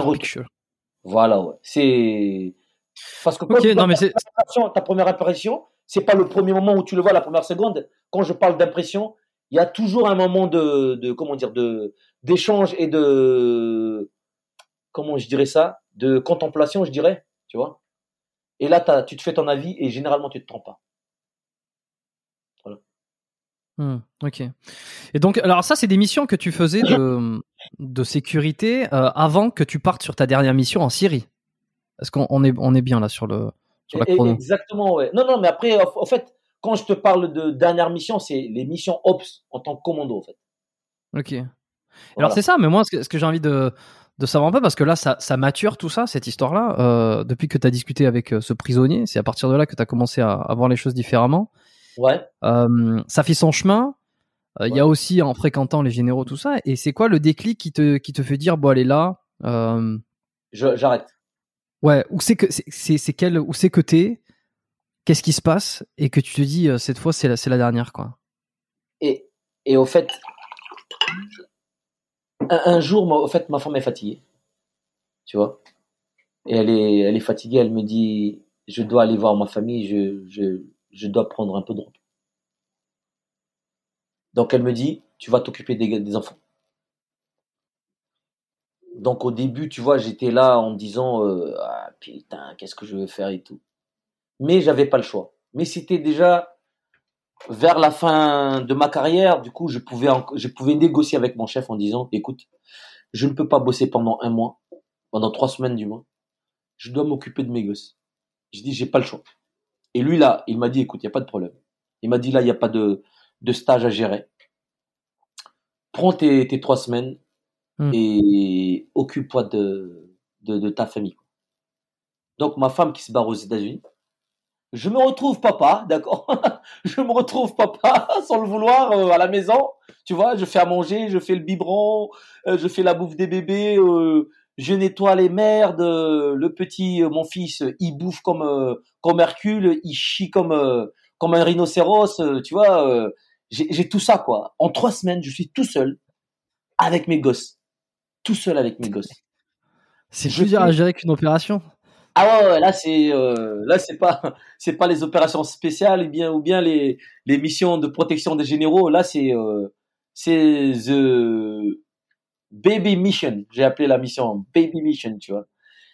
Et et tu sais quoi? J'ai appris à connaître mes gamins.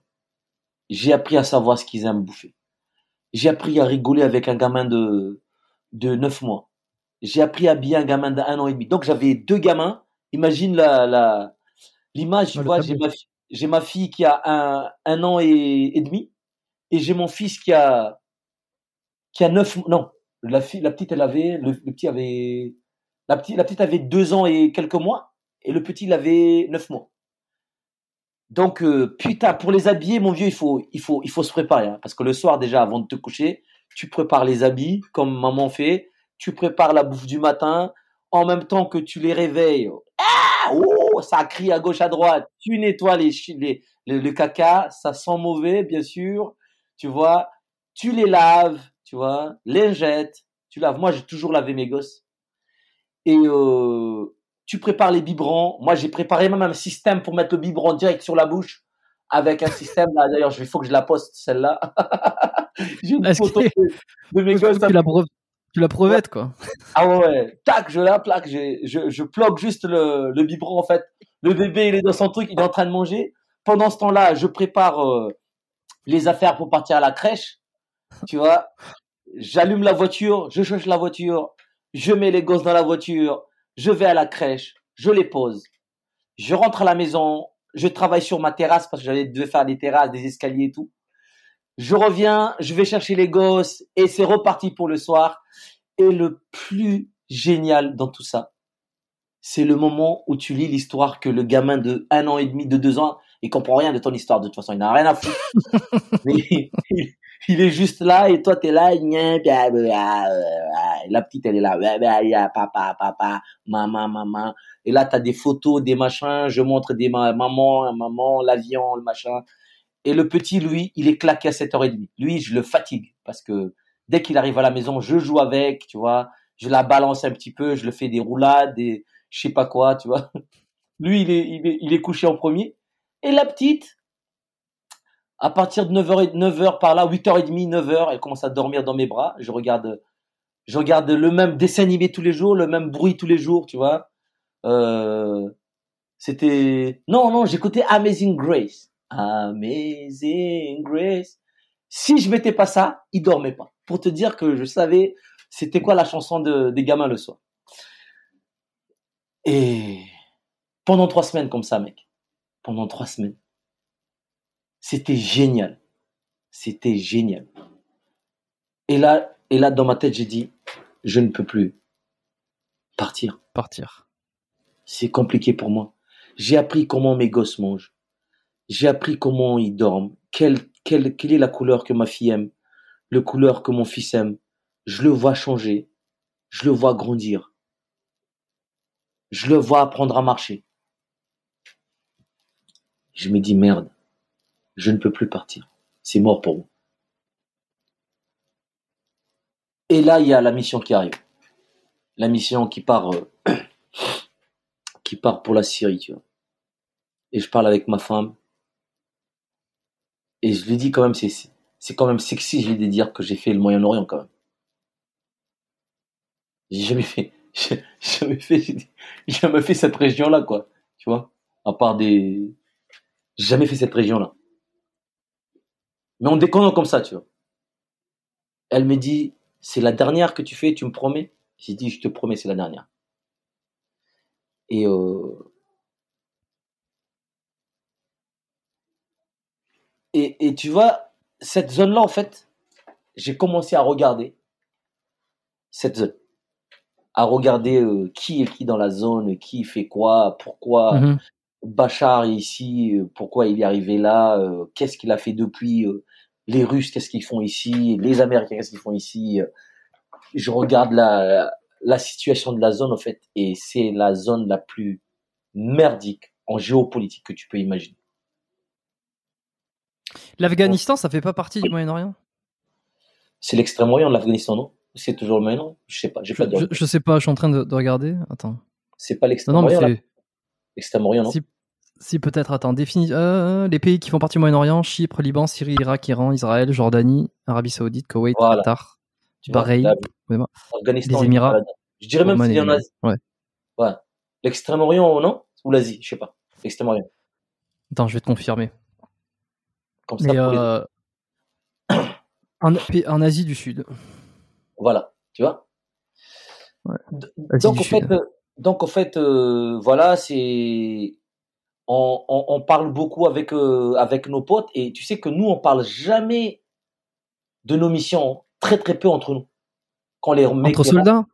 entre soldats, Tu veux on dire? se parle Ouais. pas beaucoup.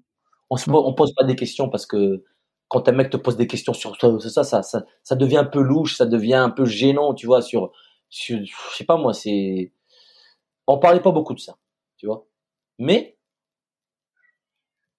on, fait des, préparations mission et il y a des mecs, au fait, qui, sont spécialistes de, qui ont été déjà sur la zone et qui ramènent des retours d'expérience et, et qui nous expliquent un peu les dangers sur la zone, comment c'est les modes d'action, comment ça se passe, la situation sur la zone. Et euh, je suis parti avec mon équipe. On était, on était 14.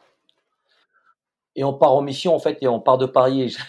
Et j'appelle un peu ça l'effet entonnoir, tu vois. Parce qu'en fait, tu pars de Paris, tu es dans un aéroport, tout le monde. euh, Nous, on nous voit pas parce que on est en civil et on part pas de, de l'aéroport, euh, comment dire, on part pas avec les militaires. On a, nous, ça, ça a rien à voir. On part, on part dans un, dans un vol civil euh, qui n'est pas du tout euh, euh, identifié militaire. Ok, pour quelle raison? Discrétion, je pense, tout simplement.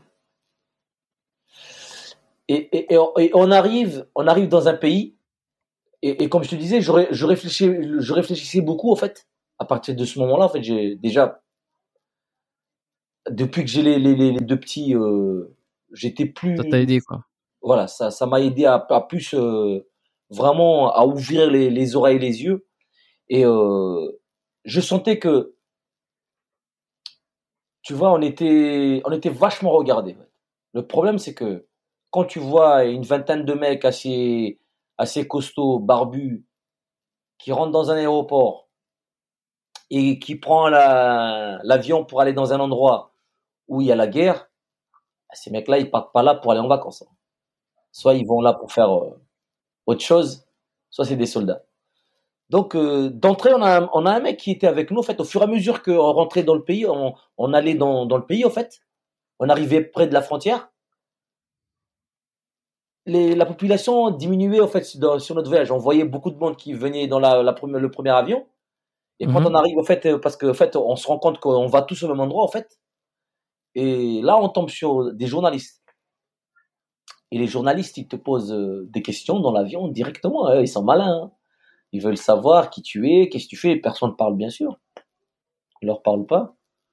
Ah, vous êtes français, vous êtes machin, vous venez faire quoi là? Alors, vous êtes quelle unité?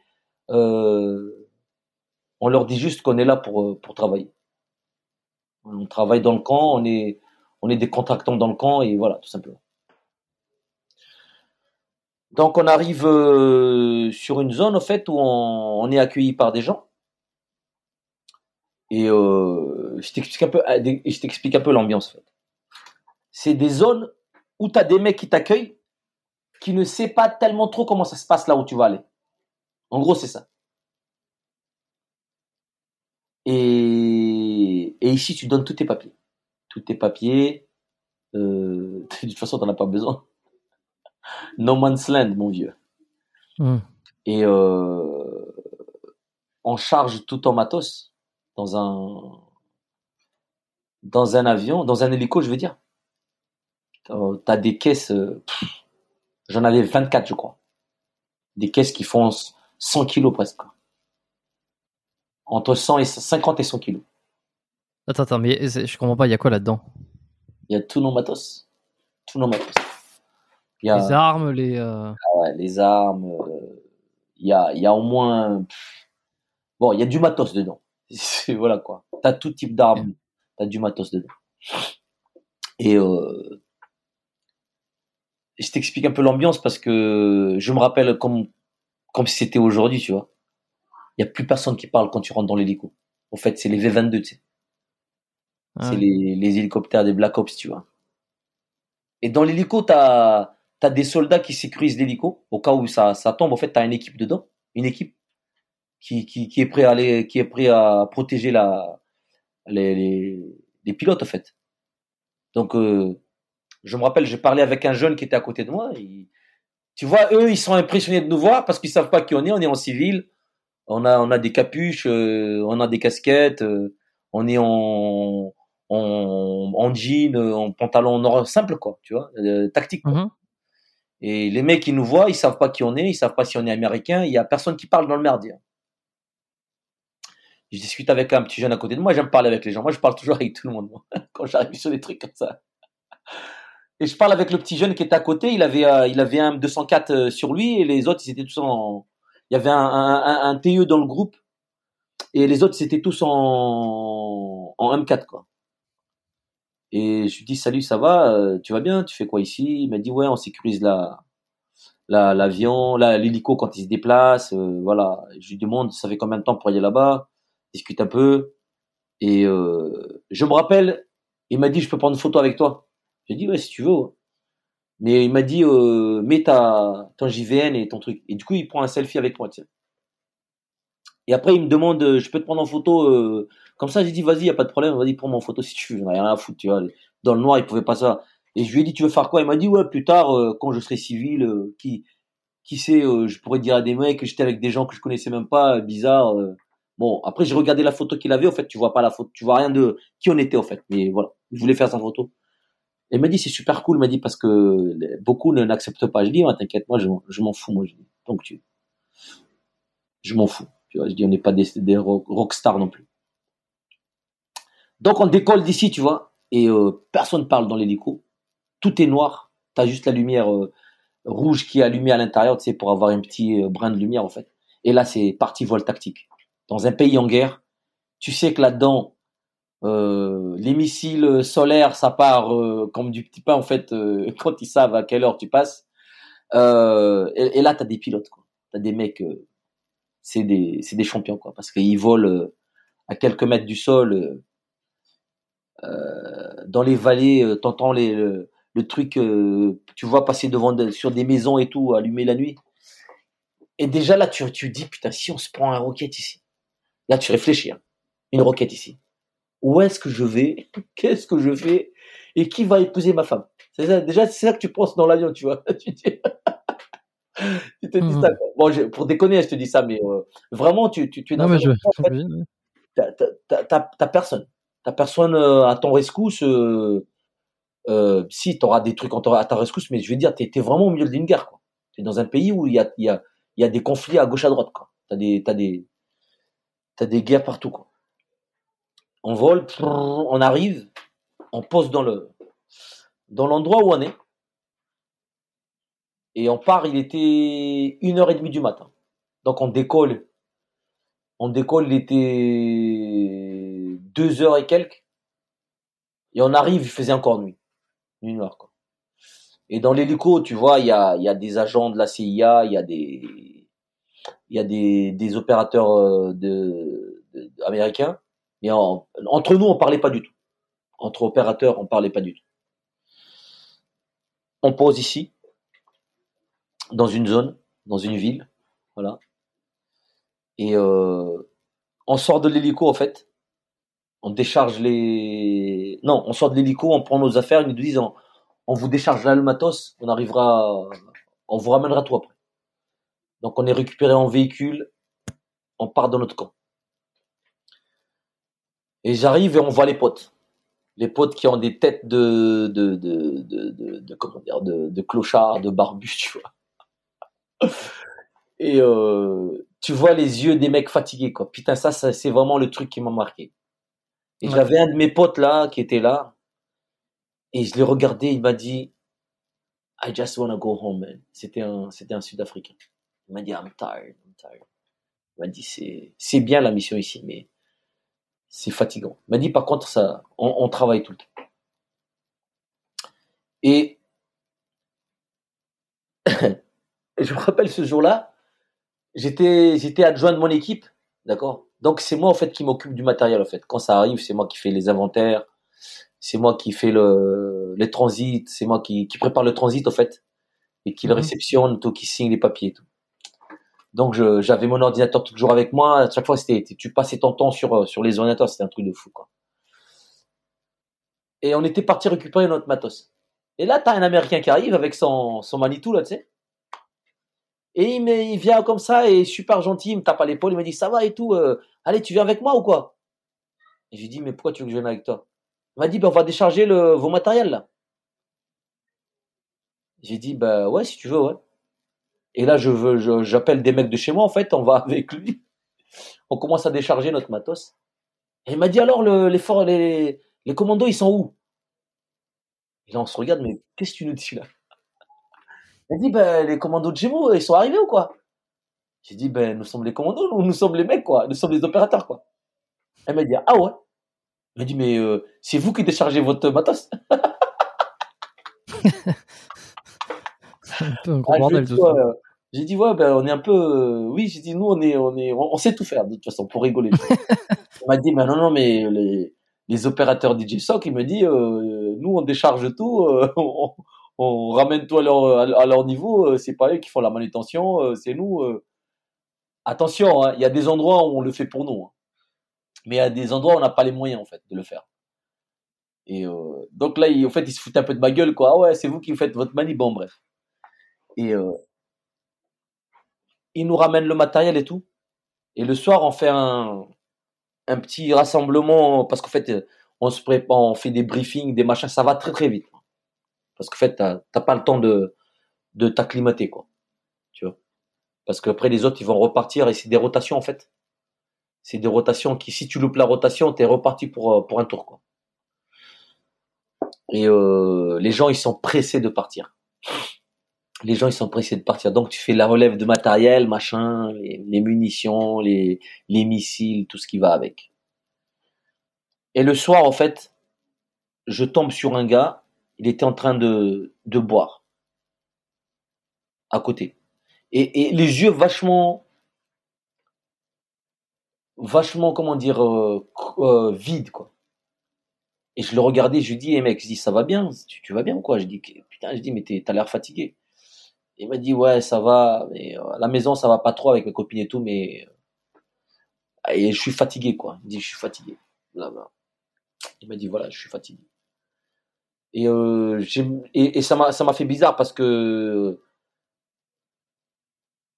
Nous, on essaie vraiment de ne pas boire, quoi. Dans mon équipe. Dans, dans, dans. Parce que Mm. tant qu'on est, on est, on part, on, on est sur des trucs ops. euh, Bon, il y a des gens qui boivent une bière. Moi, je suis pas contre de boire une bière, quoi. Tu vois, des fois. Mais euh, généralement, surtout quand tu as des mecs qui ne tiennent pas qui ne tiennent pas l'alcool, je veux dire, qui ne tiennent pas l'alcool, qui, qui ne résistent pas à boire une bière, après tu vas avoir des problèmes. Donc pour nous, pour régler le problème, il n'y a pas d'alcool. Terminé. C'est comme ça Mm. nous. Euh, donc on était un peu l'équipe sans alcool, quoi. Mais après, il y a des missions où on buvait, tu vois, on buvait de la bière, quoi. Mais tout le monde savait que une bière, deux bières, et on a arrêté, tu vois. C'était vraiment pour décompresser. Et, Mm. et c'est là où c'est bien d'être français parce que as cet avantage de, de, de, comment dire, de, de se relaxer de manière euh, à la française qui, dans beaucoup de nations, qui n'est pas possible. Parce que c'est interdit, c'est, les, US, c'est interdit. Après, ils viennent demander de la, de la, bière avec nous. Mais bon, ça, ça c'est une autre histoire. et, euh, et ce gars-là, en fait, trois semaines après, il se suicide. Il se met une balle dans la tête. Et franchement, ça se sentait, quoi. Je le sentais, moi, en parlant avec lui. Comment, là. comment tu, comment, comment? Ben, le- ben, le, le, le, le regard vide, le regard vide qu'il avait, et les yeux qu'il avait, euh, la manière dont il s'est, il, il- il m'a parlé, il se comportait euh, à ce moment-là, et c'est bizarre parce que j'étais sorti dehors en fait, et je l'ai vu euh, s'asseoir à côté, et j'étais avec un autre pote euh, de, de mon groupe. On s'est dit putain quand même, il est bizarre quand même de de boire comme ça tout seul, un peu un peu écarté de son équipe, de son groupe, tu vois. Et trois semaines après, on a eu euh, un message en disant voilà, le gars il s'est suicidé. euh, il s'est mis une balle dans la tête direct. Quoi. Devant sa femme, je me rappelle, je pense. C'était ça l'histoire. Et euh, c'est triste comme truc. Hein.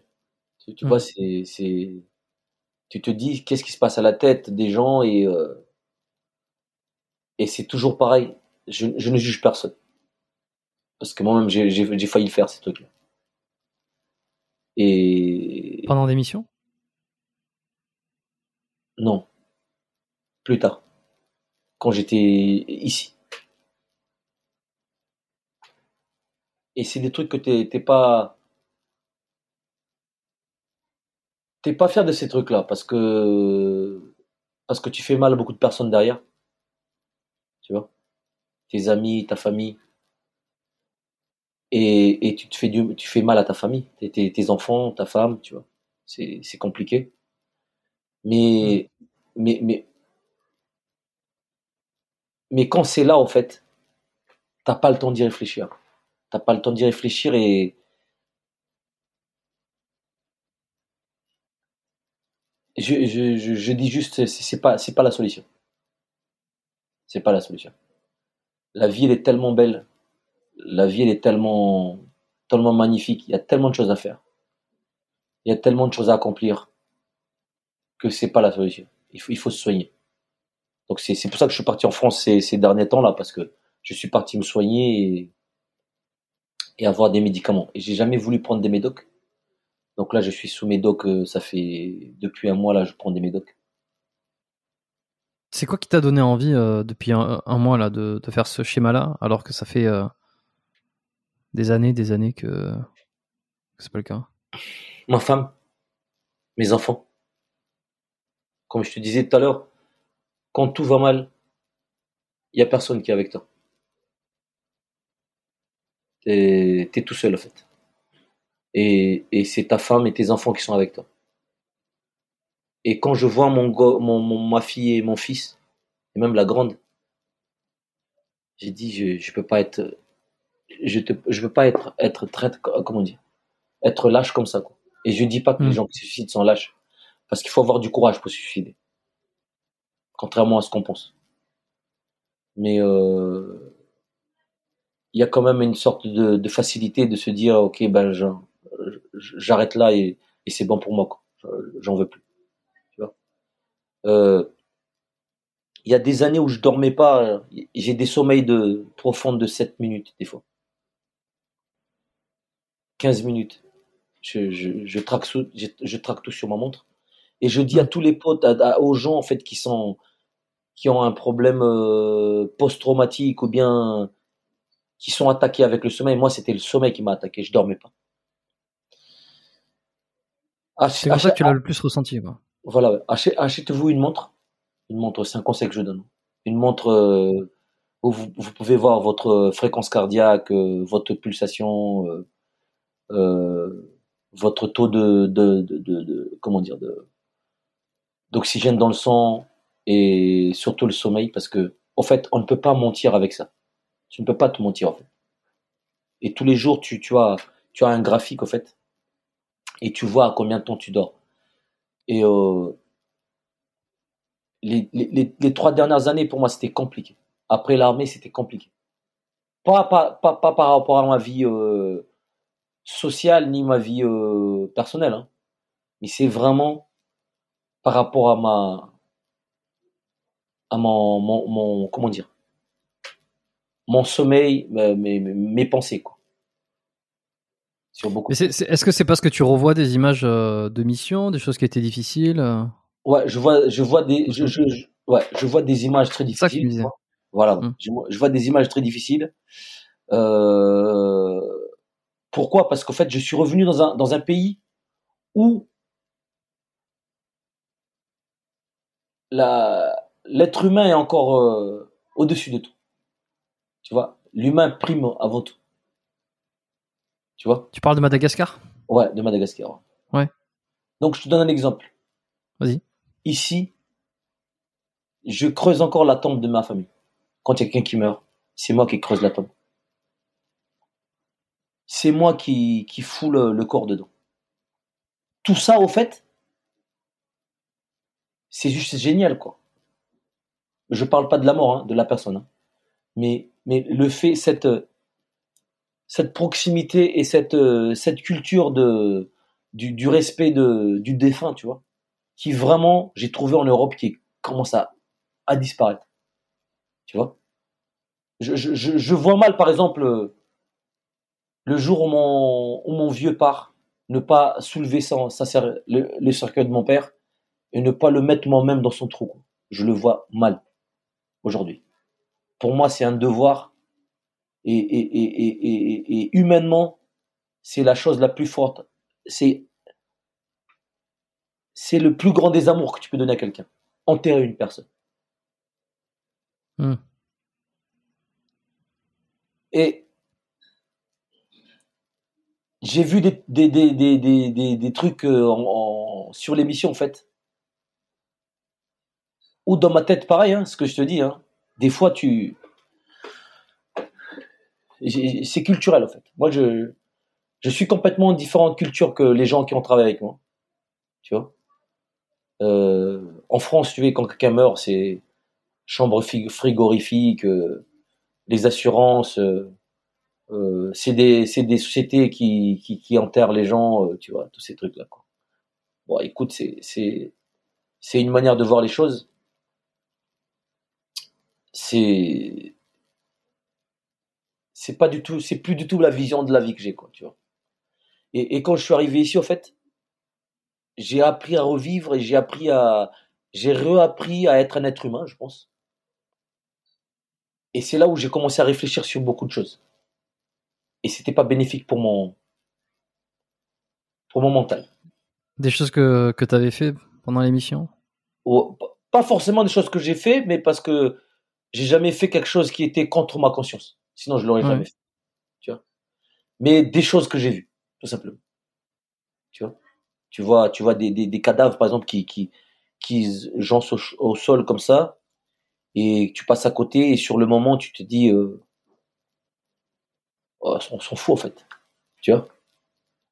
Et après, ça te travaille, parce que quand tu enterres ta famille, au fait, dans un trou, tu dis, putain, en fait, cette, moi, c'est ma manière de voir les choses. Après, on peut dire, euh, t'es un faiblard, euh, t'as rien dans, t'as rien dans le, dans la tête, euh, t'as pas de couilles. Les gens disent ce qu'ils veulent. Après, les gens, chacun dormira comme il pourra, d'accord, avec sa conscience. Mais moi, ça m'a posé de problème.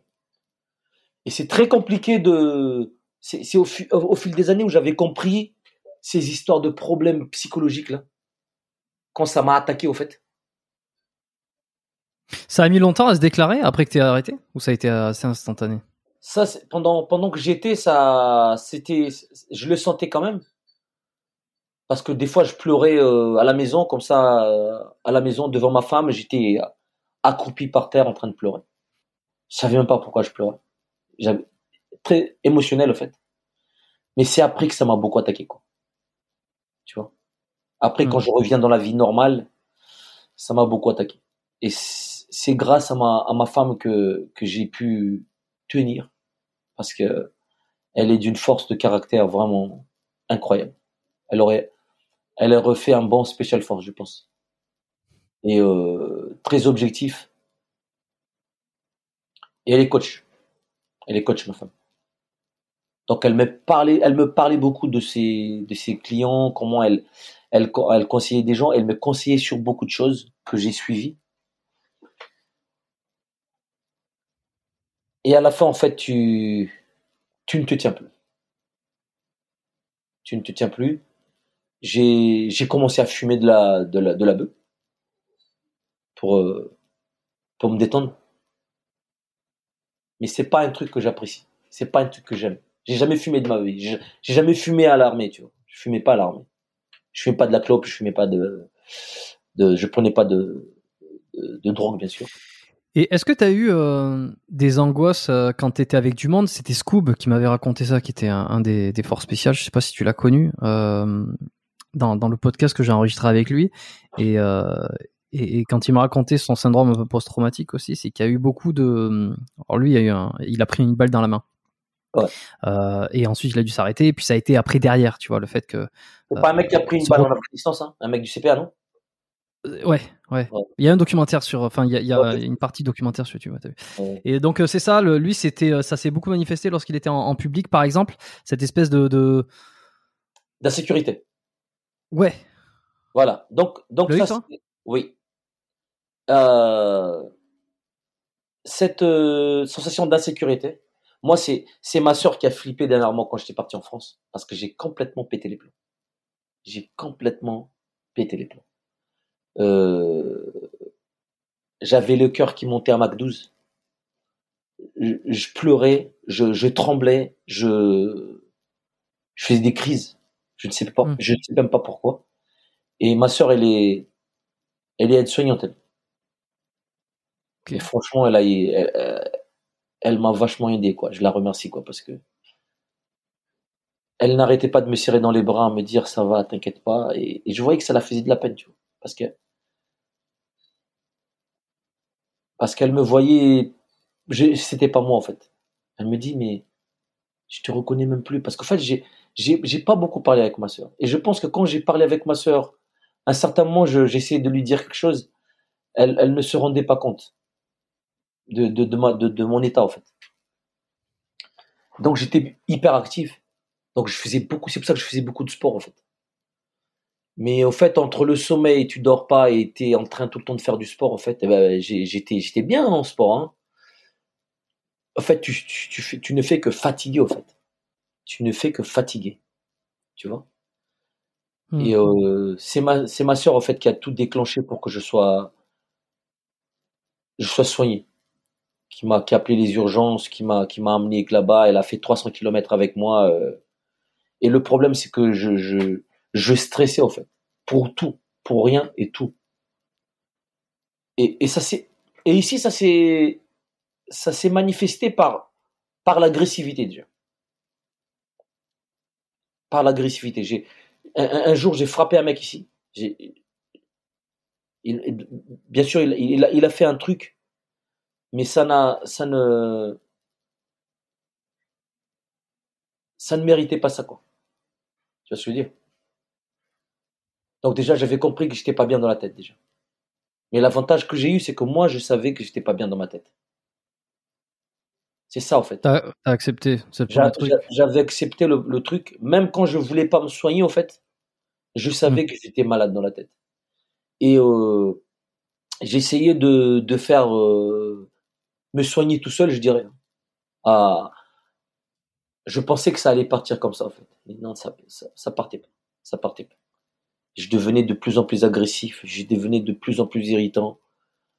Euh, je prenais des, des décisions super euh, super vite sans, beaucoup réfléchir. Et là, le dernier truc qui m'a qui m'a fait flipper, c'est j'allais flinguer des chiens, mes chiens. Attends, t'allais flinguer des chiens? J'ai flingué mes chiens. Pourquoi? Ils ont attaqué deux personnes dans la même journée. C'était des gros chiens, hein. ils faisaient 100 kilos, hmm. 90 kilos. Tu vois les les mastifs sud-africains. Je connais pas. Comment tu dis que c'est? Comme, euh, comme race? C'est Boer.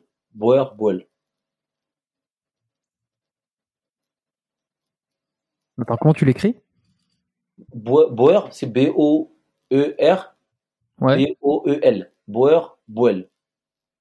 Boer Boel. Mastiff Ok. Staffapu. Donc, je- je- j'en avais deux. Tu vois? Ouais. Moi, j'adore les chiens. Je te jure, j'adore les chiens. Je. Je préfère encore, je dirais, flinguer un mec que flinguer un chien. Dans, dans le sens où les chiens, tu vois, ils, ils te donnent tout sur. euh, Dans sa vie, tu vois, ils vivent pas longtemps. Et ils sont Mm. vraiment. Euh, loyaux, quoi. Et la première fois où ça a, a fait flipper ma femme, c'est que j'avais un, un canet corso, pareil, qui était malade. Qui était vachement malade, au fait. Et on, l'a- soigné, au fait, et le soir, un soir, il était 1h du matin, elle était en train d'a- d'agoniser, quoi. Et je savais plus quoi faire. Et j'étais en panique dans la maison. J'étais en panique, je commençais à pleurer. J'étais en panique avec la chienne, tu vois, je la prenais dans les bras comme ça, elle était, elle était belle. hein. Et je l'ai mis dans un, dans un hamac, et je l'ai porté, tu vois. Je l'ai traîné dans un endroit, et il pleuvait, il pleuvait, il pleuvait. Et au fait, ma femme, en fait, j'ai dit à ma femme, j'ai dit, va-t'en, j'ai dit, je vais m'en occuper. Et j'ai sorti, mon fusil, en fait, et j'ai commencé à creuser le trou, et je lui, je parlais à la chienne, en fait, et, et je pleurais en parlant avec ma chienne. Et je lui ai dit, je suis désolé, mais j'ai pas envie que tu souffres. Je voulais pas qu'elle souffre. Elle souffrait, quoi. Je la voyais dans les yeux, elle me disait, j'en peux plus, quoi. Et j'ai appelé le, vétérinaire, le veto n'était pas là, et bien sûr, ici, on est à Madagascar. Il y a personne qui va t'aider à 1h du matin. Et j'ai flingué le chien. J'ai flingué le chien. Et le premier jour, je, je m'en, je m'en- j'en voulais tellement, tu sais, j'étais pas bien, tu vois. J'ai dit, putain, qu'est-ce que tu as fait? C'est pas bien ce que tu as fait. Mais je me dis, je lui, je lui ai enlevé la, la douleur, quoi, parce que la manière dont elle, elle, elle, elle, elle, elle, elle- elle- car- carrément, j'ai vu, j'ai vu des gens euh, mourir dans ma famille quand le, quand leur, quand, quand ils quittent le- leur corps, quoi, je dirais, l'âme quitte le corps. Quand les gens, ils se, ils, ils rendent l'âme, au fait, comme on dit. Exactement la même chose. Tu vois? Et, j'ai mis une balle dans la tête. Et en fait, ce qui a choqué ma femme, en fait, c'est la manière. Pour moi, c'était. Pour elle, elle m'a dit, je t'ai regardé tout le temps, pendant que tu faisais ton truc. Elle m'a dit, je me suis caché à côté. Je t'ai regardé. Elle me dit, va te faire soigner, s'il te plaît, va te faire soigner.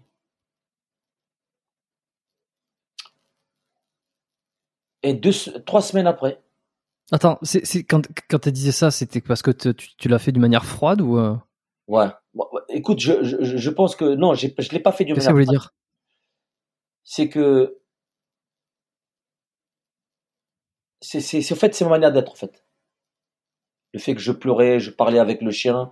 Forcément moi tu vois moi je je lis beaucoup je, je regarde beaucoup des, documentaires de, de, de, de- de- des Indiens d'Amérique tu vois. Et eux ils- tu sais ils échangent beaucoup avec la nature avec les animaux et même Mm. pour tuer un truc ils, ils leur parlent tu vois pour donner du respect à la, à la chose qu'ils vont tuer tu sais. donc j'étais un peu dans, dans ce dans ce délire là en me disant euh, je voulais avoir le pardon de, de ma chienne en fait pour que pour ne pas la pour ne pas la laisser je pouvais pas la laisser comme ça toute la nuit en fait en attendant le matin c'est pas possible Hmm. et je pense que j'ai bien fait. Et la semaine d'après deux semaines après en fait j'ai deux beaux chiens hein, des des la mâle euh, une mâle et une un- et une femelle et Et ils ont attaqué, euh, euh, comment dire? Ils ont attaqué une amie à moi. Tu vois? Hmm. La journée. Les deux en même temps. Et j'étais pas là. En fait, c'est des chiens qui m'écoutaient quand j'étais là. J'étais le mâle alpha de la maison. Mais dès que j'étais pas là, il y a plus personne. Même ma femme, ils écoutaient plus. C'était euh, pour eux, il y a personne qui rentre dans notre euh, propriété.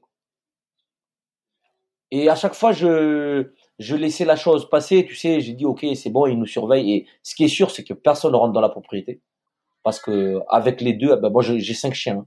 J'ai encore, j'ai un malinois, j'ai un j'ai un bosseron. Et c'est des gardiens, ils gardent la maison. Et les gamins, il y a personne qui touche les gamins. Même moi, quand je je gueule à mes gosses, le chien il venait là et il se mettait devant moi, et il aboyait. Les mâles, hein. et la femelle, les borgueules, pour faire comprendre que laisse les gamins tranquilles, t'es énervé. Et en fait, C'est c'était ces chiens-là en fait qui me, c'était ces chiens-là en fait qui me, c'était ces chiens-là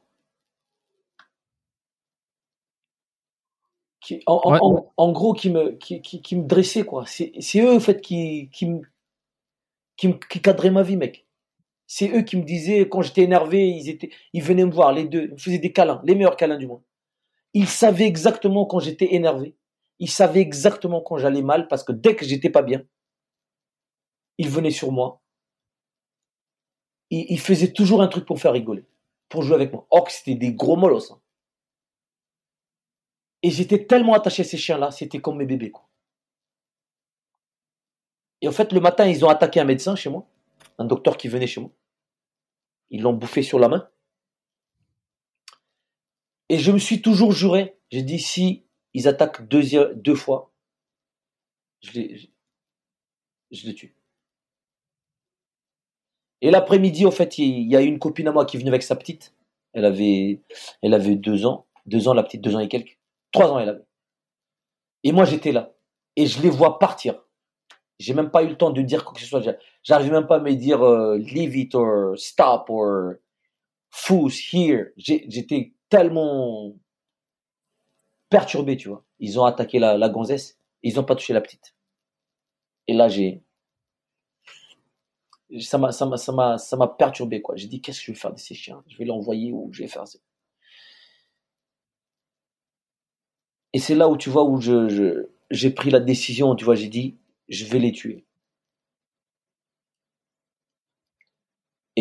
Et c'est vrai que ce jour-là, je l'ai tué d'un- d'un sang-froid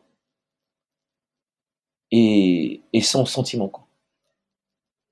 Et, et jusqu'aujourd'hui, je la regrette. Je la regrette parce que c'est pas bien ce que j'ai fait. J'avoue. Je, je demande vraiment pardon à tous les gens qui aiment les chiens. Je demande pardon à tous les, à tous les gens que j'aurais pu offenser par rapport à ça. Et je, je te garantis que ça me fait pas de là, ça me fait pas plaisir. C'est pas un truc dont j'en suis, j'en suis fier. Et loin de là. Hum, hum. Et en fait, j'ai, tiré, j'ai, j'ai flingué les deux chiens. Et là, ma femme, elle me dit, tu es malade, ta tête. Tu n'es pas bien. Ok, donc ça a été vraiment le déclenchement, euh, le déclenchement de, de, de, de là où tu as eu envie de Ouais. Et, d'avoir un traitement. Quoi. ouais, exactement, ouais. Exactement. Mm. Et euh, quelques semaines d'après, euh, pareil, je suis parti. j'ai- un petit bar et je suis parti dans mon bar et j'ai failli me flinguer. Putain. Et c'est ma femme qui vient en fait. euh,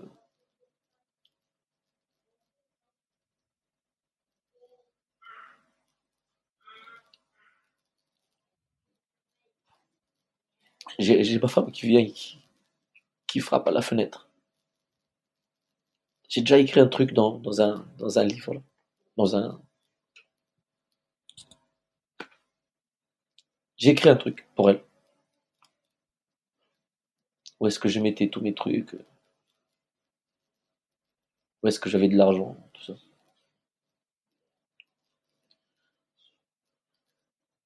Putain, mais. Elle- est sortie. Ça y est, ça, fait pas longtemps ça. À savoir que j'ai déjà essayé avant. Et euh, Elle m'a serré dans ses bras comme ça. Elle m'a dit Qu'est-ce que tu fais? Qu'est-ce que tu fais? Tu vas faire quoi de tes enfants? Tu fais quoi de tes enfants? Tu fais quoi de moi? Imagine tout ce que tu as fait depuis que tu es petit. Imagine tout ce que tu as créé, tout ce que tu as fait, tous ces efforts que tu as fait. Imagine toute ta famille qui t'aime, imagine.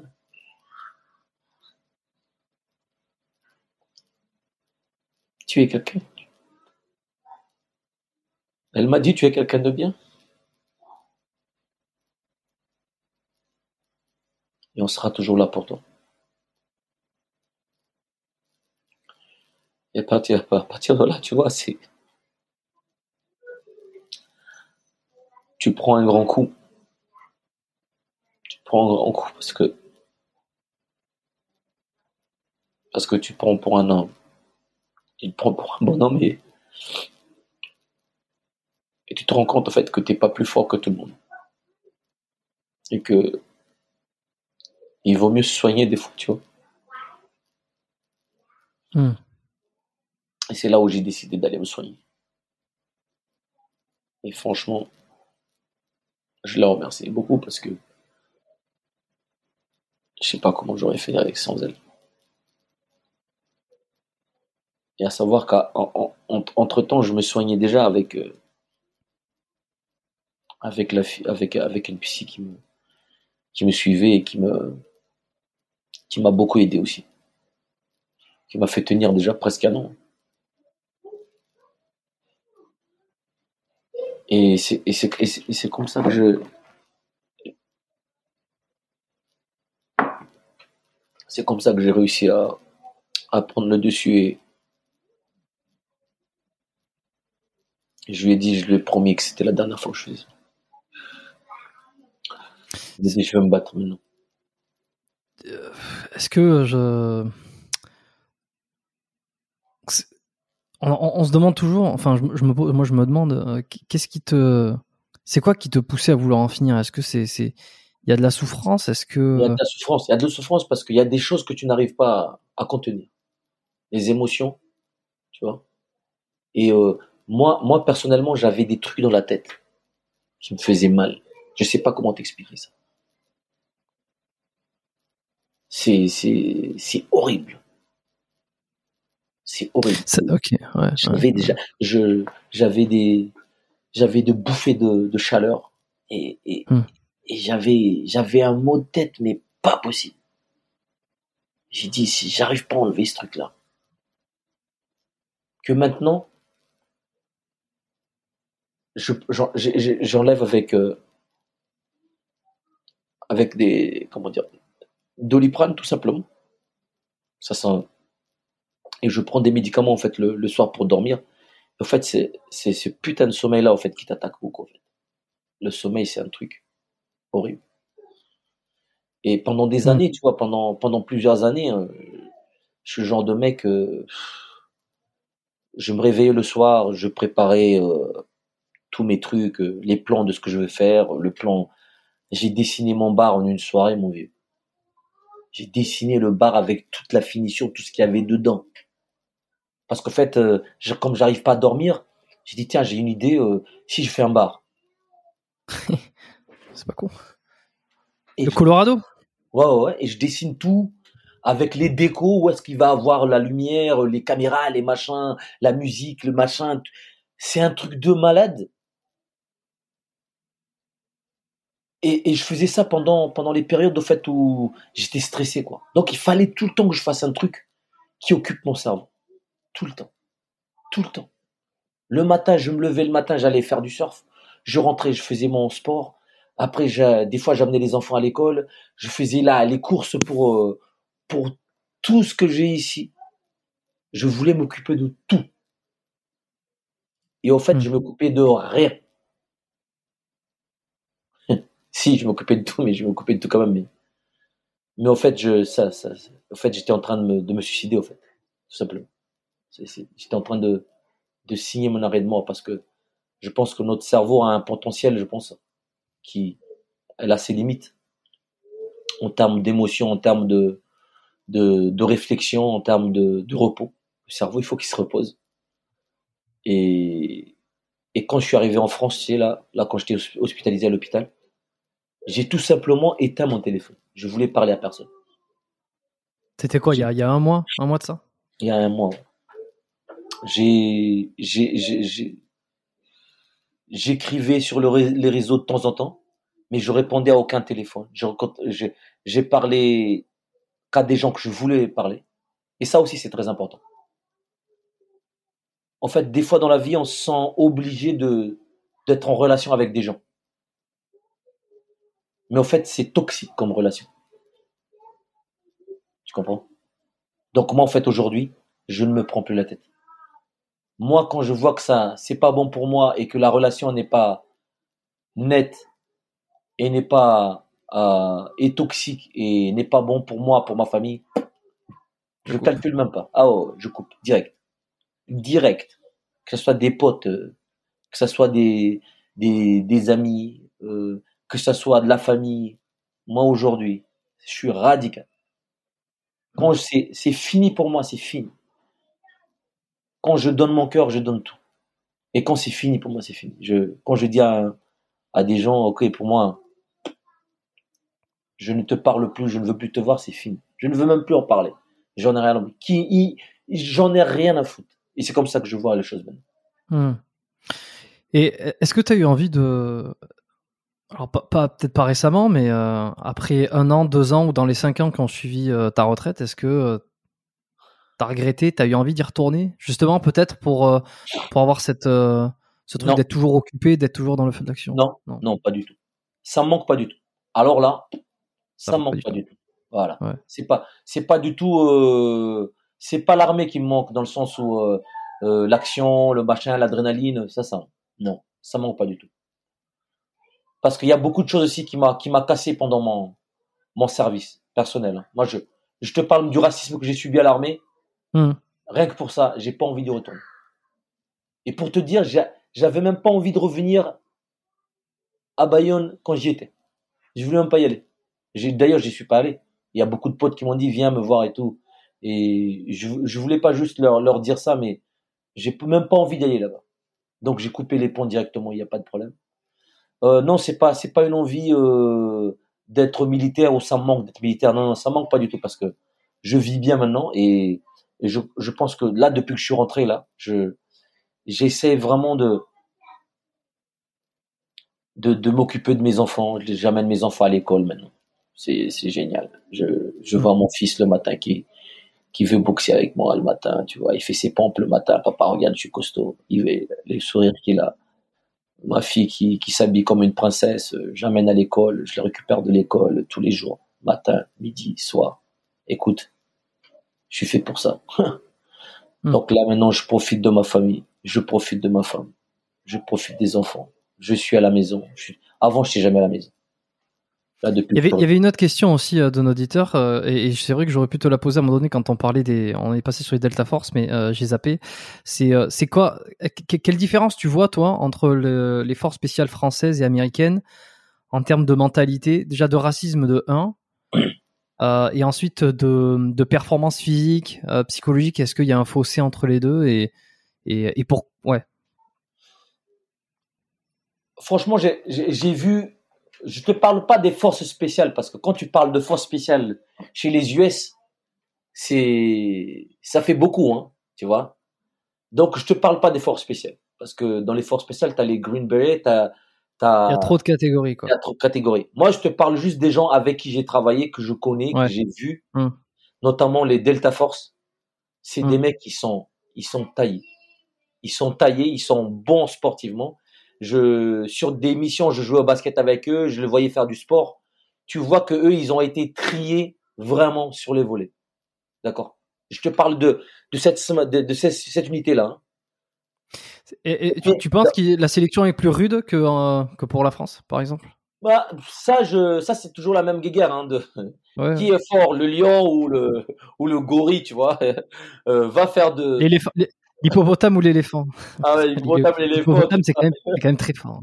Ouais, ouais, voilà. Tu vois, donc euh, le lion et le gorille, euh, retrouve-toi avec un lion dans la savane en train de courir, à part si tu t'appelles Ocean Bolt et que tu fais. Euh, et que ta voiture il est à 90 mètres et que tu arrives à rentrer dans ta bagnole, tu vas voir que le lien il est fort. Et pareil pour le gorille. Non, franchement, il faut pas rentrer dans ce. Moi, je rentre pas dans ce débat-là. Moi, j'ai j'ai passé l'âge de ça, moi, franchement. Et euh, se mesurer la bite comme on dit à l'armée. Hein. Euh, non, la sélection. Je ne connais pas la sélection des Delta Force. Euh, et je et, et je ne je ne veux pas. Je veux dire, c'est quelle importance pour moi de savoir la sélection des Delta Force. Tu vois. Euh, euh, moi, je sais ce que j'ai fait, je sais ce qu'on fait chez nous. Moi, ce que j'ai vu, c'est que chez eux, le racisme, il est puni, mais sévèrement. Mhm. Tu ne peux pas parler euh, à une table comme ça, ah, les nègres, euh, les bougneux, le... non, tu ne peux pas parler comme ça chez les États force. Tu vois, ça c'est sûr. En France, on en rigole, d'accord? Il y a des gens qui rigolent de ça, il y a des gens qui parlent comme ça. Euh, j'ai eu de la chance dans mon groupe, on parlait pas, on parlait pas comme ça, d'ailleurs. Euh, ça c'est pour parler d'histoire de racisme. Je, je ne sais pas. euh, je ne suis ni américain non plus. Je n'ai jamais été dans un dans, dans une équipe de Delta Force, donc je sais pas comment ça se passe. Mais ce qui est sûr, c'est à chaque fois que j'étais avec les unités US, personne parlait des races des gens. Du moins avec les gens avec qui je parle. Tu vois? Et, et c'était un truc qui était punissable. C'était, ils rigolaient pas avec ça.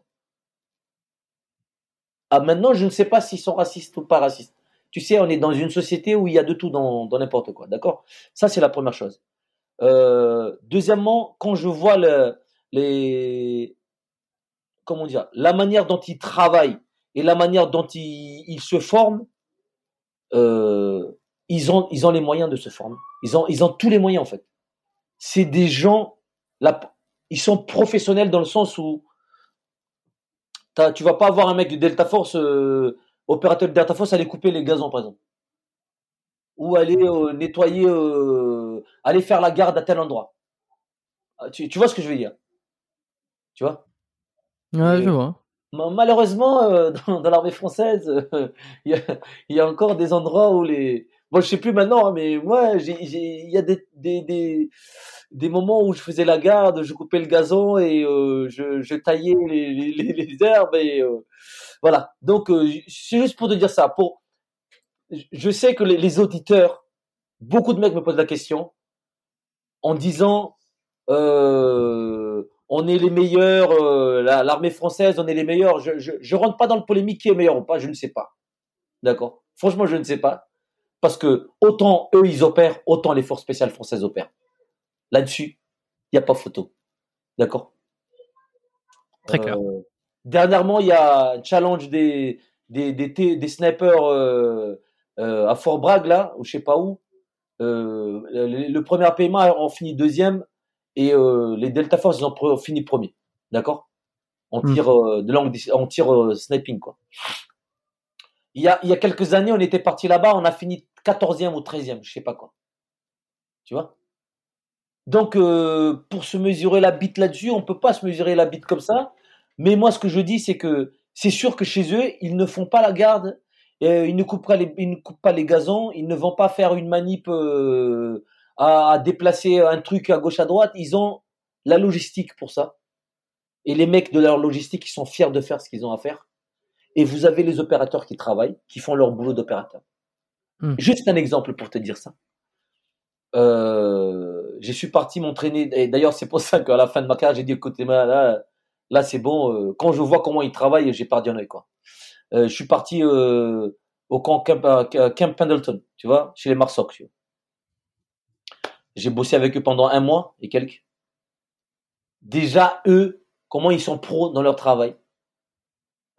Tu perds un œil. Le matin, euh, 8 heures, c'est 8 heures, c'est sûr. Comme dans toute l'armée, tu vois, dans toutes les forces spéciales. Par contre, le mec, le matin, il arrive, euh, ils ont la barbe comme ça, il a les lunettes à l'envers, il a la casquette à l'envers, il a les, il a les claquettes, il arrive le matin en short, euh, l'ambiance décontractée, quoi. Et c'est ça qui m'a surpris, en fait. Parce que ils sont tellement décontractés dans leur euh, manière d'être, mais dès qu'on bosse, il n'y a plus personne qui rigole. Et je te dirais, chez nous, c'est pareil. Mais t'as toujours des mecs qui te disent, il est où ton béret? Parce que tu l'as oublié dans ta, dans ta voiture, par exemple. Euh, il faut, t'as pas repassé tes, euh, ton treillis, euh, euh, ta Rangers n'est pas propre. euh, je veux dire, et ta barbe, à- chez nous, il faut pas avoir la barbe. D'accord? Bon. on peut être pour, on peut être contre. Ça, c'est notre, notre débat, tu vois. Mais en, en, soi, c'est pas la barbe qui t'empêche de travailler. C'est pas ta coupe de cheveux qui t'empêche de travailler, tu vois. Donc, on, hmm. on, est encore dans ces trucs-là. Donc, les mecs, c'est des professionnels. Je pense que tu prends euh, les mecs de, de, du Dev Gru, on va pas leur dire euh, ta barbe, parce que euh, ils en ont rien à branler. Moi, le mec qui vont lui dire ça, ils vont lui rigoler au nez, le mec. Il dit, et toi, t'es qui, toi? Tu viens d'où, toi? T'es un martien, quoi. Bon, moi, je pense que côté côté professionnalisme, on a beaucoup de travail à faire et je, je, le dis. Hein. Moi, je j'ai pas honte de le dire. Et, et, on a beaucoup de progrès à faire dans le métier de commando. En fait, le commando, c'est un commando, il fait son travail. Et à côté, tu as la logistique qui fait leur travail, qu'il faut aussi respecter, qu'il faut aussi donner de l'importance. Mais chacun fait son travail. Et quand on arrivera à ce niveau-là, on sera déjà pas mal. Et on pourra concurrencer les Delta Force ou les les les les les, les Black, Ops américains. Et surtout, les moyens. Les moyens qu'il faut mettre en place, l'argent. Tu vois euh, hmm. Je suis parti dans des camps d'entraînement euh, pour, les Américains. Hein. Euh, tu rentres dans un, centre de tir adapté, d'accord, comme on a en France. Hein. Mais là-dedans, tu te crois en Afghanistan. Là-dedans, tu te crois en Irak. Ils ont tous les décos, même le poisson, la, le, le, euh, le déguisement, le, truc. Mais c'est dans une baraque, tu sais, dans un truc fermé. T'as les caméras, t'as les, les caméras vision nocturne pour les, pour les scénarios de nuit. Euh. Le truc, il est, il est juste impressionnant. Moi, j'ai, moi, j'ai perdu un œil. Tu vois? Mais c'est pas ça qui fait la qualité de l'homme. Attention, c'est pas parce que tu as mmh des beaux infrastructures que tu vas faire mieux, des meilleurs soldats, mais ça contribue. D'accord? En termes de matériel, pareil, ils, ont les, ils ont tous les matériels. Je, me rappelle, une fois, j'ai parlé avec un mec du Delta Force, en fait, et ils avaient des, des flingues euh, et des, des, équipements de nuit, tu sais, sur son arme. À la limite, le mec, il savait même pas qu'est-ce qu'il avait comme, euh, comme équipement sur son flingue. Il m'a dit, de toute façon, j'en ai rien à foutre. Mais il m'a montré comment on l'utilisait, tu vois. Il m'a dit, ça se passe comme ça. Il a dit, tu, tu, vois un peu la mentalité que je veux dire. Tu vois et nous, dans l'armée française, il faut savoir euh, le poids, voilà, le poids, le, la, la, tous les descriptifs euh, euh, qui, qui, qui, franchement, que tu t'en sers pas du tout. Ce qui, ce qui, qui est important dans, un, dans une, dans une, comment dire, dans un, dans un point où un, laser, c'est la distance où tu peux faire utiliser le laser, comment la régler, comment comment l'utiliser, euh, comment la faire flasher, comment, tu vois, tu vois ce que je veux dire. Mm. Mm. Et, euh, et c'est là où il faut qu'on travaille nous. Donc je, je, je, te dirais avant de, avant de comparer la concurrence avec d'autres unités ou d'autres special forces, il faut qu'on mette plus d'argent déjà, beaucoup plus d'argent. Et quand je te dis beaucoup plus d'argent, beaucoup plus d'argent. Je te parle d'un exemple. Un opérateur américain quand il, il renouvelle son contrat, il touche des sommes de fou. Avec des centaines, des centaines de milliers d'euros. Tu vois, centaines de milliers. Euh, je veux dire, entre 100 et je sais pas combien de milliers. J'ai vu un mec une fois, il est parti signer son contrat, il avait, il avait euh, négocié son contrat parce qu'eux, ils renégocient.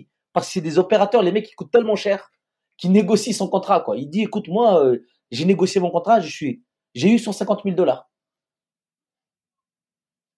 Nous, on négocie, on, négocie pas notre contrat, mais on a 1500 euros, tu vois, pour, pour signer pour 5 ans, tu vois. Bon, oh, ça, c'est le côté pécunier, tu vois, c'est, on te dit toujours c'est pas important, mais non, mais c'est important. Et il nous disait, le mec, il nous dit, c'est super important d'avoir assez d'argent pour que ta famille derrière, quand tu pars, soit financièrement tranquille. Tu vois? Euh, le dernier avec qui j'ai parlé, c'est, ils étaient venus en France pour venir s'entraîner en France avec nous passer du temps avec nous, tu vois? Et euh, ils étaient en train d'apprendre le français. D'accord?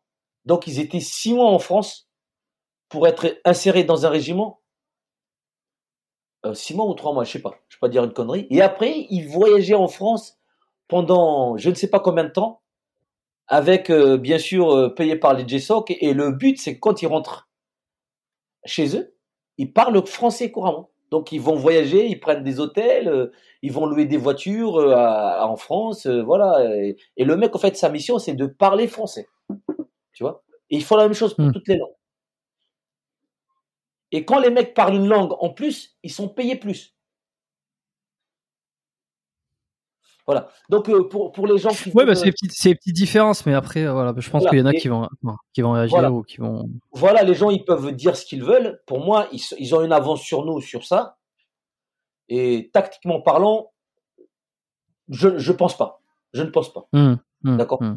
Euh, Tactiquement parlant, je ne pense pas en termes de de d'évolution du tir, de, de matériel. Ils ont peut-être une avance parce que ils, ils ont forcément plus d'argent que nous. Hmm. Mais euh, on n'a pas, il faut pas avoir honte d'être d'être opérateur de l'armée française. hein. Je, je- je- je te garantis. hein. On fait on fait autant de missions qu'eux, on travaille autant qu'eux, on fait on fait des, des missions euh, stratégiques euh, pour pour notre pour le gouvernement. Je veux dire ça ça il y a, pas de problème. Maintenant c'est vraiment dans la dans l'amé- l'amélioration du du de la vie du, des- commandos quoi dans dans dans, le fonctionnement et dans le cursus. Euh, ils ont un avantage. D'accord? T'as des des des opérateurs de Delta Force qui vont à Harvard par exemple pour faire de la géopolitique. Tu vois? Tu vois tu vois juste le level quoi et Hum. franchement quand tu parles avec tu parles avec les mecs voilà tu t'as vite compris que c'est c'est c'est de toute façon c'est vraiment des, des, des, unités triées moi je te parle juste de ces gens là comme je te parlerai des des sas de, du 22 de 22e sas Ouais, de ce que t'as vu, de ce que t'as vu. ouais. voilà voilà je te parle pas des autres les autres, les autres- Hum. voilà Hum. j'ai connu voilà ça ça c'est mon avis personnel maintenant j'ai bossé avec des, des des opérateurs français qui sont super bons qui sont super intelligents qui sont super démerdards. On est très démer- très démerdards. Parce qu'on n'a pas assez de moyens tout simplement. Ouais. Tu- ok, je comprends. Bon bah écoute, non mais c'est pas mal. Euh, ça, bah, ça répond à, à la question, je pense. euh, C'était un auditeur qui me l'avait demandé, qui me euh, qui avait, qui avait soumis ça sur Instagram. Je pense qu'on on a fait le tour sur un petit peu tout ce qu'on m'avait demandé, puisque ça a été euh, abordé au cours de l'épisode. Moi, j'ai envie de te demander aujourd'hui, euh, Charles, euh, Ramon, Yves, il y a tous ces prénoms. Qu'est-ce que, qu'est-ce qu'on peut te souhaiter pour la suite aujourd'hui? La santé La santé, la santé mentale, je dirais, et euh, et euh, j'ai envie de me faire enterrer par mes enfants. Ça, c'est mon souhait. Ok. Voilà. Bon. Si je dois demander quelque chose, une chose, c'est que mes enfants m'enterrent et mon fils il me porte sur les épaules comme un comme un spartiate et il me met dans le trou, il pleure un bon coup et il me dit papa, je te kiffe. Je, serai comme toi plus tard. Et c'est tout. Humainement, je parle. Pas, forcément faire ce que j'ai fait. Bon, ben moi je trouve que c'est bien pour euh, pour conclure ici. Euh, moi, j'ai- pas pas envie de rajouter grand chose. Enfin, si j'aurais toujours des trucs à rajouter. Euh, j'ai juste envie de te remercier déjà pour euh, pour être venu une troisième fois. Euh, On l'a demandé, on s'était dit qu'on le ferait, et puis finalement, et puis je t'ai je t'ai envoyé un message, je dis est-ce que ça te, ça te chauffe qu'on le fasse prochainement? Et puis voilà, et puis on a fait ce troisième épisode où on on, on est parti un peu. euh, de là où tu étais en Afghanistan jusqu'à presque aujourd'hui. Évidemment, il y a plein de trucs qu'on peut, il y a eu des missions qu'on n'a pas racontées, il y a eu des choses qu'on peut pas tout dire, on est obligé un peu de, et puis voilà, et puis en même temps, on part dans des, des fois, on fait des, des petites, euh, des petites parenthèses, c'est ça qui est bien aussi, c'est ça que j'aime bien moi dans ce podcast. Sortie de route, sortie de route. Des sorties de route. Exact. Mais euh, voilà, euh, j'ai envie d'encourager tout le monde euh, qui a écouté ce podcast, qui a regardé le podcast sur YouTube ou qui l'a écouté à travers Spotify, Deezer, Apple, qui sont toutes des applications gratuites d'ailleurs, hein, parce qu'à un moment donné on m'engueulait, on me disait ouais j'ai pas envie de, de payer pour, mais tout ça est gratuit. le podcast sera toujours gratuit, donc tous ceux qui ont écouté, qui ont, qui sont arrivés jusqu'ici, envoyez un, un message à, à Charles. Euh, un, un deuxième message, si vous l'avez déjà fait, euh, pour le remercier euh, de son témoignage une, nouvelle fois. Peut-être pour lui souhaiter ben, la santé, comme il comme l'a comme il proposé. Et puis voilà, hein, je, je vais pas vous recommander, enfin vous demander de noter cet épisode sur sur les plateformes, mais vous pouvez le faire quand même sur le, le, le 5 étoiles, un commentaire. Alors les commentaires YouTube vont être vont être là pour ça aussi, hein, n'hésitez pas. Est-ce que je pense qu'on va, hum, je pense que ça sera l'épisode le plus long Euh, je vais pas te poser les questions de fin parce que je me souviens plus si je te les avais posées. Je sais que souvent je recommande un livre et que tu lis que tu lis pas trop. Euh, mais à la limite, la seule, le seul dernier truc que je peux te demander, c'est est-ce que tu as un message à faire passer, tu vois, si pour conclure euh, véritablement cet épisode d'aujourd'hui? Écoute, franchement, je, je, je, j'ai kiffé parler avec toi et c'est pour ça que euh, je, je, je, vais écouter tes podcasts et c'était vraiment ça. Et tu me disais tout à l'heure que tu écoutais, que avais écouté Bionic Body récemment. tu, me l'as dit avant sur le. Je vais écouter les podcasts. Je vais écouter les podcasts des des gars que que je connais sur ton. J'ai pas j'ai pas encore écouté leurs podcasts. Je vais mmh écouter. Je vais commencer par ça. Et euh, franchement, c'est bien parce que ton, ta, ta, ta chaîne et ton podcast est, est, est, comment dire, c'est varié. C'est varié, c'est c'est spontané quoi. C'est spontané et ça et, ça je le vois dans le dans la manière dont tu tu tu, tu fais ta chose et, et, juste pour dire aux gens que tu ne fais rien de préparé. Si les gens pensent qu'on prépare les podcasts, on prépare les questions ou euh, tu me dis de de parler d'une certaine manière, non, il ne dit pas du tout ça. Il nous il nous il nous, il nous présente rien du tout. Il nous parle comme ça, comme si on, on se connaissait depuis longtemps et on fait le podcast comme ça. Franchement, mhm. Je te, je t'encourage euh, à, à, continuer parce que on trouve des, des, belles choses dans ta, dans ta, dans tes podcasts et on, on mhm. trouve des belles personnes. Euh, la seule chose que je dis, c'est que si ma fille m'écoute, n'oublie pas que je t'aime et que tu es la meilleure chose qui m'est arrivée la première fois dans ma vie. Et ne pense pas que j'étais oublié ou je, t'oublie. Je t'ai jamais oublié et je t'oublierai jamais. Et je t'avais promis quelque chose la dernière fois qu'on s'est, on s'est vu. Elle tiendra jusqu'à ce que, tant que je respire. Voilà. Et je t'aime vraiment. Merci. Allez, on, s'arrête ici. Merci Charles, reste un petit peu avec moi. Merci à tous euh, d'être restés euh, jusqu'au bout, bout, bout. Voilà. Je vous dis à la semaine prochaine pour un autre épisode du podcast biomécanique qui sera forcément différent. Envoyez des feedbacks, abonnez-vous au podcast sur toutes les plateformes et puis on se retrouve lundi prochain à 8h. Salut.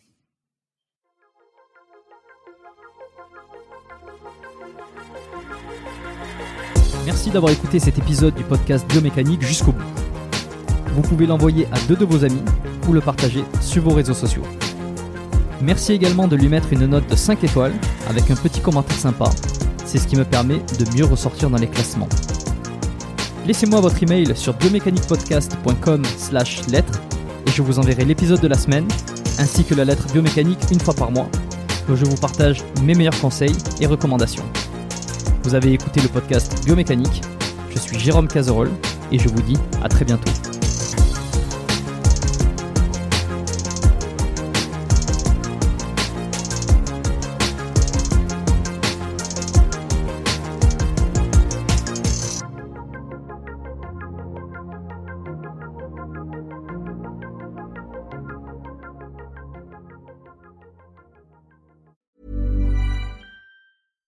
Catch yourself eating the same flavorless dinner three days in a row? Dreaming of something better? Well, HelloFresh is your guilt-free dream come true, baby. It's me, Kiki Palmer. Let's wake up those taste buds with hot, juicy pecan-crusted chicken or garlic butter shrimp scampi. Mm. Hello Fresh. Stop dreaming of all the delicious possibilities and dig in at HelloFresh.com. Let's get this dinner party started.